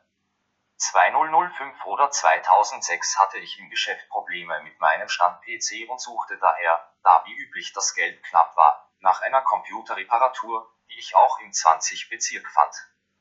Dort kam ich in ein Kellerlokal zwei Gassen weiter. Als ich die Person namens Kamal sah, stellte ich fest, dass es ein Araber sein müsse und sprach ihn auch so an, da ich ja zuvor schon jahrelang mit diesen Personen zu tun hatte. Er erwiderte meine arabischen Worte und sagte auch, dass er in Alexandria geboren sei, aber inzwischen österreichischer Staatsbürger wäre. Ein oder zwei Jahre später übersiedelte er zwei Straßen weiter in ein ebendiges Lokal, wo ich dann einige Zeit später von ihm angestellt wurde, er ist zuständig für Hardware und ich für Software. Er war der, der mir Obdach im Jahr im Keller anbot, als ich keines mehr hatte. Etwa ein Jahr später kam ein etwas älterer Herr, er war, wie sich dann herausstellte, um 20 Jahre älter als ich, in unser Geschäft im 20 Bezirk. Er sagte, er hätte Probleme mit seiner eigenen Website, da die Software adaptiert wurde, kenne er sich nicht mehr aus und er wolle doch einiges hinzufügen. Ich möge mir das an Ort und Stelle mal ansehen, was ich auch tat. Dort fand ich eine ziemlich große Website, die er selbst schon jahrelang bearbeitet hatte, vor, und ich las mich in dieses System ein. Schlussendlich konnte ich die Konversationsprobleme, die er mit dem neuen System hatte, beheben. Aus beiden Begegnungen entwickelte sich daraus eine Freundschaft, die bis zum heutigen andauert und die ich auch nicht missen möchte. Ja, aus den Gruppen 60 plus Treff und 50 plus Treff wurden auch Verbindungen geknüpft, aber die sind mit der Pandemie wieder im Sande verlaufen. Partnerschaften.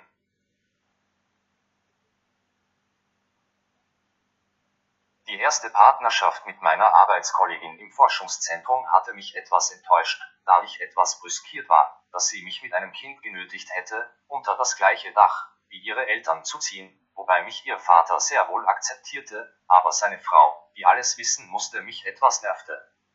Was meine zweite Frau in meinem Leben angeht, war sie wohl unbestritten die Frau meines Lebens, ansonsten hätte die Partnerschaft nicht über 20 Jahre angedauert. Dass das in Brüche gegangen ist, trotz des damaligen achtjährigen Sohnes, ist wohl zu 95 und Prozent meine Schuld. Ich hatte nur im Nachhinein festgestellt, dass wir nie über uns und unsere Probleme sprachen und dann wie wir es nach der Trennung taten, war alles zu spät. Vielleicht hätte das etwas geändert, wenn wir uns früher ausgesprochen hätten. Ich weiß es nicht. Da der Gruppe 50 Plus Treff schon am Anfang meiner Tätigkeit für diese Gruppe nachgesagt wurde, dass es eine Art Partnerportal sei, kam es, wie es kommen musste. Es war ein Freitag vor Pfingsten im Jahr 2017, also acht Jahre nachdem sich Britta aus Niederösterreich von mir getrennt hatte. Wir hatten dort ein Treffen wieder einmal in einem Lokal und dessen Schamigarten. Ich ging wie schon gewohnt mit meinem Freund Roman dorthin. Da kam Pamela, ein Mitglied der Gruppe 50 plus Treff und ein Jahr jünger als ich und setzte sich zwischen Roman und mir. Im Laufe des Abends entwickelte sich ein einmaliges Gespräch zwischen mir und Pamela und wir redeten und lachten ziemlich viel, so dass ich die anderen Teilnehmer gar nicht mehr so sehr registrierte. Im Zuge dessen bemerkte ich, dass sie bei jedem Mal, wenn wir etwas zum Lachen hatten, mich mit einem Schlag auf den Oberarm oder Oberschenkel betatschte. Gut hatte ich registriert, aber was nun, denn diesbezüglich war ich ja nicht der tapferste. Ich nahm aber Almut zusammen und fragte sie, ob wir uns am Pfingstsamstag nicht irgendwo treffen können, um spazieren zu gehen, was wir auch dann am nächsten Tag machten. Ich bin aus allen Wolken gefallen und ging somit am Pfingstsonntag in den Gemeinschaftstag meiner Gemeinschaft, da es aber bei solchen Tagen immer Usus war, nach einer kurzen Andacht, über Weg und seinen eigenen Erfahrungen mit diesem zu sprechen, und das vor etwa 20 Personen, natürlich freiwillig, so begann ich nach einer Weile. Wie gesagt, ich war schon 57 Jahre alt und hatte noch mit Pamela vorm Eintritt in das Gebäude telefoniert. So erzählte ich, dass ich an einer unheilbaren Krankheit litt, die einen jeden treffen könne und weitere blumige Aussagen meinerseits. Ich sah in die Runde und außer verstörte Gesichter konnte ich eigentlich nichts erkennen. Was hatte ich da gesprochen? Na gut, da kamen natürlich die Fragen und Feststellungen, wie etwa, du redest ja, wie ein 16-Jähriger und eine der Anwesenden. Eine 22-jährige Studentin fragte mich, Edi, bist du verliebt, was ich natürlich nicht verneinen konnte. Ein Monat später, am 15.07.2017, ich bildete mir ein, Pamela und ich wären somit ein Paar, fuhr ich zum letzten Mal zu meinem Sohn nach Niederösterreich, was ich zu diesem Zeitpunkt noch nicht wusste. Da er ziemlich bald erkannt hatte, dass ich überdreht war, gestand ich ihm, dass es eine neue Frau in meinem Leben gebe und zeigte ihm auch ein Bild von ihr, was ich im Nachhinein bereute. Pamela war zu dieser Zeit schon auf Kur in der Steiermark. Als sie zurückkam, musste ich feststellen, dass ein anderes Mitglied der Gruppe 50 plus Treff ihr in diesem Kurort nachgefahren ist und mir Pamela ausgespannt hatte. Da dieser Mann aber auch nicht unbedingt unglücklich war, hielt diese Partnerschaft zwischen Georg und Pamela nur temporär. Gut, es kamen weiter Treffen und im August 2018 fand ein Treffen bei einem Heurigen im 19. Bezirk statt. Einige Personen in dieser Gruppe als auch ich hatten eine Gruppe in WhatsApp gegründet und schickten uns Kreuz- und Querfotos hin und her. Also an diesem Freitag kam eine neue Frau in die Gruppe, namens Anna, eine gebürtige Polin und Wäsch anzusehen. Sie kommt Aufschwung brachte. Eines Tages im September 2017 postete sie, dass die Trauben im 22 Bezirk reif wären und ob nicht jemand aus dieser Gruppe ihr bei der Weinlese helfen könne. Sie hatte dafür einen Tag am nächsten Wochenende vorgesehen. Die Reaktion darauf war gleich null. Somit dachte ich mir, warum nicht, ist halt Trauben lesen und vereinbarte einen Termin im 22 Bezirk. Vorgefunden hatte ich wirklich eine Menge an Trauben, die wir tagsüber auch pflückten und am Abend dann zu Sirup und Saft verarbeiteten. Da mir aber an einem Samstagabend nichts davon lief, verging die Zeit und wir wurden an diesem Tag noch ein Paar. Mitte Oktober meinte sie nach einem Monat Partnerschaft, dass sie sich wohler fühle, wenn sie allein bliebe, was ich auch akzeptieren musste. Gut oder nicht, ist auch das in Brüche gegangen, wo wir etwas Platzprobleme hatten in diesem Lokal. Als das Ganze um etwa 9 Uhr zu Ende war, gingen wir, Roman und ich, auf die Straße, wo zwei Frauen, namens Tine und Julia standen. Da fragte auf einmal Tine, und was machen wir jetzt? Ich war etwas perplex, da ich eine solche Frage nicht von einer Frau erwartet hatte. Gut, so gingen wir halt in ein naheliegendes Café und hielten uns dann dort etwa eine Stunde auf. Da wurde von Tine festgestellt, dass ich mich mit Computern beschäftigt und sie erzählte, ob ich nicht das Problem mit ihrem Computer damit bei ihr zu Hause beheben könne, was auch nach Angabe ihrer Adresse im 14. Bezirk annahm. Die Frau war etwa zwei Jahre älter als ich und nicht unbedingt schlank. Aus dieser Reparatur des Computers bzw. aus diesem Besuch war nicht unbedingt wohl, soweit ich das beurteilen konnte, denn sie musste immer wieder außer Haus etwa um etwas einzukaufen oder um auch nur irgendwo hinzufahren, sie war eine leidenschaftliche Autofahrerin. In dieser Zeit überhäufte sie mich mit Kleidung und anderen Dingen, hatte auch jedes Mal im Lokal bezahlt. Als ich sie darauf ansprach, dass ich das nicht will, denn ich hätte inzwischen Zeit in meinen Kästen genug an Kleidung, war sie etwas eingeschnappt. So fuhr sie dann eines Wochenendes zu ihrer Schwester ins tiefste Burgenland und rief auf der Fahrt dorthin vom Auto aus an. Für mich war dann das, was das Fass zum Überlaufen brachte. Sie hatte alles entschieden ohne Rücksprache mit mir und meinte, dass sie sich mit Überhäufen von Geschenken meine Liebe erkaufen könne. Somit war auch diese Episode vorbei. Im Sommer 2018 gingen Roman und ich im 1 Bezirk, beide Single, tanzen, wir kannten die Veranstaltung schon länger und vor allem die beiden Veranstalter. Als wir dann dort ankamen, war so gut wie kein Platz mehr frei, somit mussten wir uns beide zu einem Tisch setzen, wo auch schon zwei Frauen saßen. Die eine hieß Graziella, teilweise italienische Eltern, und den Namen der zweiten weiß ich leider nicht mehr. Nachdem wir nun am gleichen Tisch saßen, musste ich die Damen auch zum Tanzen auffordern und somit saßen Graziella und ich bald nebeneinander und sie erzählte mir, dass sie Schwierigkeiten hätte mit ihrem PC. Gut, das Argument kannte ich inzwischen und Graziella war um einiges älter als ich, bestätigte aber trotzdem, dass ich mir das bei ihr zu Hause im 16. Bezirk ansehen würde. Auch da war es das gleiche Ergebnis, wie bei Tine, wir kamen zusammen.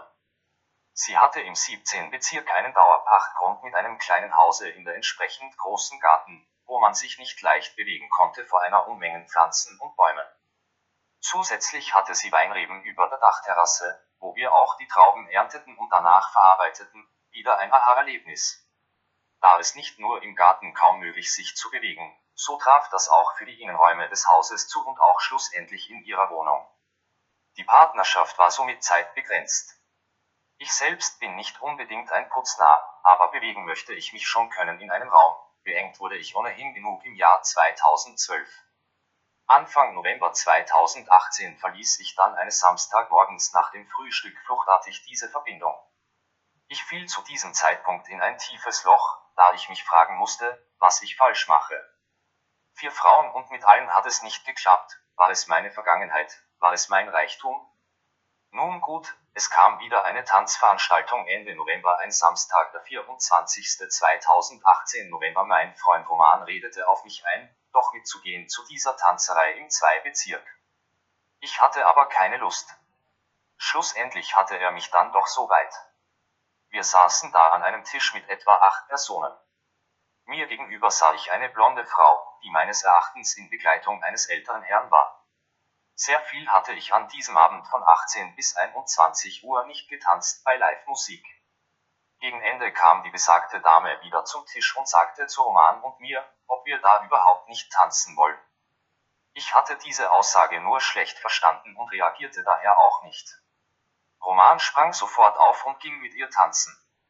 Nun war diese Veranstaltung zu Ende und wir gingen wir zur Garderobe. Da stand auf einmal diese besagte Frau, namens Ali neben mir und fragte, geht ihr auch mit und meinte damit Roman und mich. Nachdem es Samstagabend war und auch noch nicht spät, hatte ich nichts dagegen mitzugehen und teilte das auch Roman mit. Dieser war auch einverstanden und so landeten etwa acht Personen nach längerem Suchen in einem Lokal im 1 Bezirk. Dem vorangegangen war, dass sie bevor sie zur Garderobe ging Roman ihre Handynummer zukommen ließ, was ich nur am Rande registrierte. Gut, jetzt saßen wir in diesem Lokal Ali neben mir und Roman referierte über Schamanismus und Energetik. Im Laufe des Abends stellte sich heraus, dass Ali nicht in Begleitung des älteren Herrn gekommen war, sondern mit ihrer Freundin Monika. Als ich das registriert hatte, kam ich etwas in Verlegenheit, die die Dame gefiel mir. Jetzt hatte Roman zwar die Nummer von ihr, ich konnte aber unmöglich danach fragen. Somit nahm ich mir eine Visitenkarte des Lokals und schrieb meine Telefonnummer auf die Rückseite. Beim Verlassen des Lokals drückte ich ihr diese Karte in die Hand, was leider auch Roman mitbekam. Somit war ich in des Teufels Küche und Ali hatte zwei Handynummern von Roman und mir. Am nächsten Tag, den Sonntag, wartete ich, was sich tut. Am Vormittag geschah nichts, aber um zwei Uhr lautete das Handy und Ali war am Apparat. Sie fragte mich, ob wir nicht einmal auf einen Kaffee gehen könnten. Meine Antwort dazu, sofort und gleich Sendepause ihrerseits. Ja, Sie müssen noch etwas regeln und rufe mich in etwa einer Stunde zurück. War aber keine Stunde, sondern nur eine halbe und wir trafen uns im 20 Bezirk in einem Kaffeehaus. Danach gingen wir ins dort befindliche Kino und weil dem noch nicht genug war, auch noch in eine Lounge im Einstock. Ich erzählte ihr, wie ich es ja schon gewöhnt war, alles über mein Vorleben, was ja nicht unbedingt zielführend sein kann. Auf einmal drehte sie sich zu mir und gab mir einen Kuss auf die Wange. Seitdem sind wir ein Paar, auch wenn einige Jahre Altersunterschied sind. Warum? Weil ich glaube, dass sie die beste von den vier vorangegangenen Frauen ist. Neokatomenat Ende. Als ich der Gemeinschaft oder dem Weg im Jahr 2011 beigetreten bin, war von Anfang an klar, dass dies etwa 30 Jahre andauern würde, diesen Weg zu beschreiten. Nun musste ich eben im Jahr 2017 an diesem besagten Pfingstwochenende so meine Erfahrungen machen, was die Auslegung von Partnerschaft auf diesem Weg bedeutet und kam daher etwas ins Grübeln. Als ich dann noch im April 2018 meine Schwester Maria aus der Gemeinschaft das Leben nahm, beschloss ich nach sieben Jahren der Zugehörigkeit, den Weg zu beenden und tat das auch im Mai 2018 bei einer Vesper für die Verstorbene. Mein Gedanken diesbezüglich war, dass ich mit einigen Argumenten auf diesem Weg nicht mehr übereinstimmen konnte. Das betraf natürlich die Auslegung von Partnerschaften, als auch wie man den Glauben im Leben verwirklicht. Bin ich jetzt gläubig oder nicht? Diese Frage kann und will ich hier nicht beantworten, vor allem kann sich das das einzelne Individuum auch. Ich für meinen Teil versuche nun nach Austritt aus der Gemeinschaft den Glauben zu leben. Ich stehe auch seit dieser Zeit noch immer in Verbindung zu Gott, auch wenn sich das nur in stillen Gebeten mit ihm äußert. Kunden. Ich hatte im Laufe meines Lebens sicherlich mehrere hundert Kunden, die ich egal, ob in oder Ausländer, immer mit Respekt und Zuvorkommen behandelte. Was den Kundenstock in der Zeit, als ich Zeitungen und Zeitschriften verkaufte, betrifft, hatte ich mehrere negative Erlebnisse. Da es sich immer wieder zu 99 Prozent um Ausländer handelte, musste ich nicht einmal meinem Geld nachschauen, da sich die Personen ins Heimatland abgesetzt hatten und meine Forderungen ignorierten, da ging es schon des Öfteren um fünfstellige Beträge in Schilling. Da sind meine Kunden, die ich im Bereich Computer schon ganz anders, die freuen sich immer, wenn sie mich rufen. Sie wissen nämlich, dass ich früher keine Ruhe gebe, bis das Problem behoben wurde und das kann schon Zeit in Anspruch nehmen. Ein Kunde aber aus der Zeit, wo ich Software erstelle, bleibt mir noch schlecht in Erinnerung. Da handelt es sich zwar um einen Inländer, aber mit einer anderen Abstammung. Seine drei Firmen beinhalten eine Zahnarztpraxis, ein Zahnlabor und einen Zahndepothandel. Im Herbst 2010 kam dann sein Angestellter des Zahndepothandels zu uns in das Geschäft. Hintergrund war, dass das Rechnungsprogramm nicht mehr funktionierte und er fragte, ob ich das beheben könne. Da dieser Mann nicht unbedingt ein kaufmännisches Wissen besaß, musste ich feststellen, dass dieses Programm nicht mehr zu retten sei. Jetzt hatte ich ja mitbekommen, dass das Ganze im Prinzip aus drei Unternehmen mit den unterschiedlichsten Zugängen bestand. Somit erstellten wir im Rahmen unserer Firma im 20 Bezirk ein Angebot über alle drei Firmen mit Finanz- und Lagerbuchhaltung, offener Postenverwaltung, Kunden- und Lieferantenabrufenverwaltung und noch vieles mehr. Dieses legte ich dem Chef vor und er fing an, einzelne Teile aus diesem zu akzeptieren und andere abzulehnen. Da ich aber immer den Ehrgeiz habe, alles zu 100% zu erstellen, so war das auch in diesem Fall so, und natürlich auch im Hinblick auf das, dass man sich entschied, einen weiteren Teil des unsrigen Angebots anzunehmen. Da aber Software nichts Statisches ist, kam es des Öfteren zur Adaptierung des Programms. Somit ging ich bis zu viermal die Woche in seinen Dentalgroßhandel, um diese vorzunehmen, jedes Mal für ein Dankeschön und das über sieben Jahre. Da die dort anwesenden Angestellten nicht unbedingt Kaufleute waren, konnte sie die jährliche Inventur auch nicht vollziehen. Heißt, bis zur Inventur 2017 wurde diese mit Beihilfe der dort anwesenden Personen von mir vollzogen.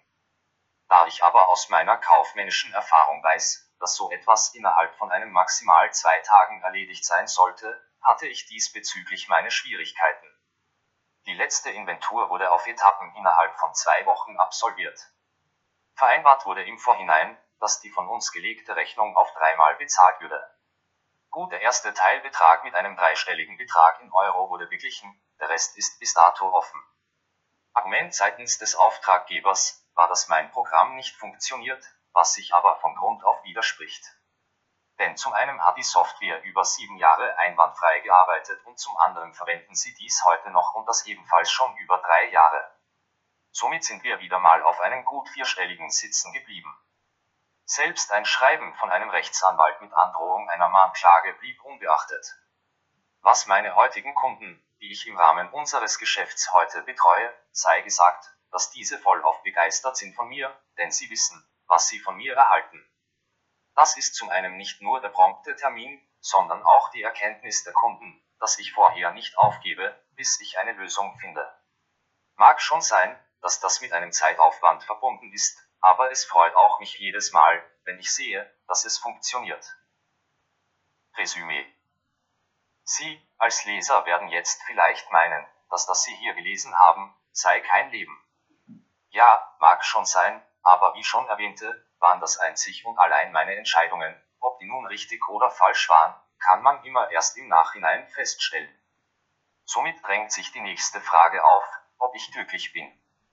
Da das aber eine rein subjektive Einschätzung ist, würde dies ein jeder anders beantworten. Ich bin zufrieden.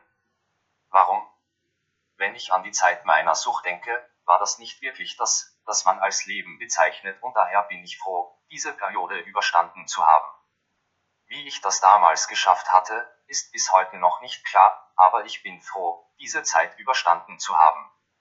Was das Leben noch für mich vorbereitet hat, weiß ich nicht, aber es kann eigentlich nichts mehr kommen, was mich erschüttern würde.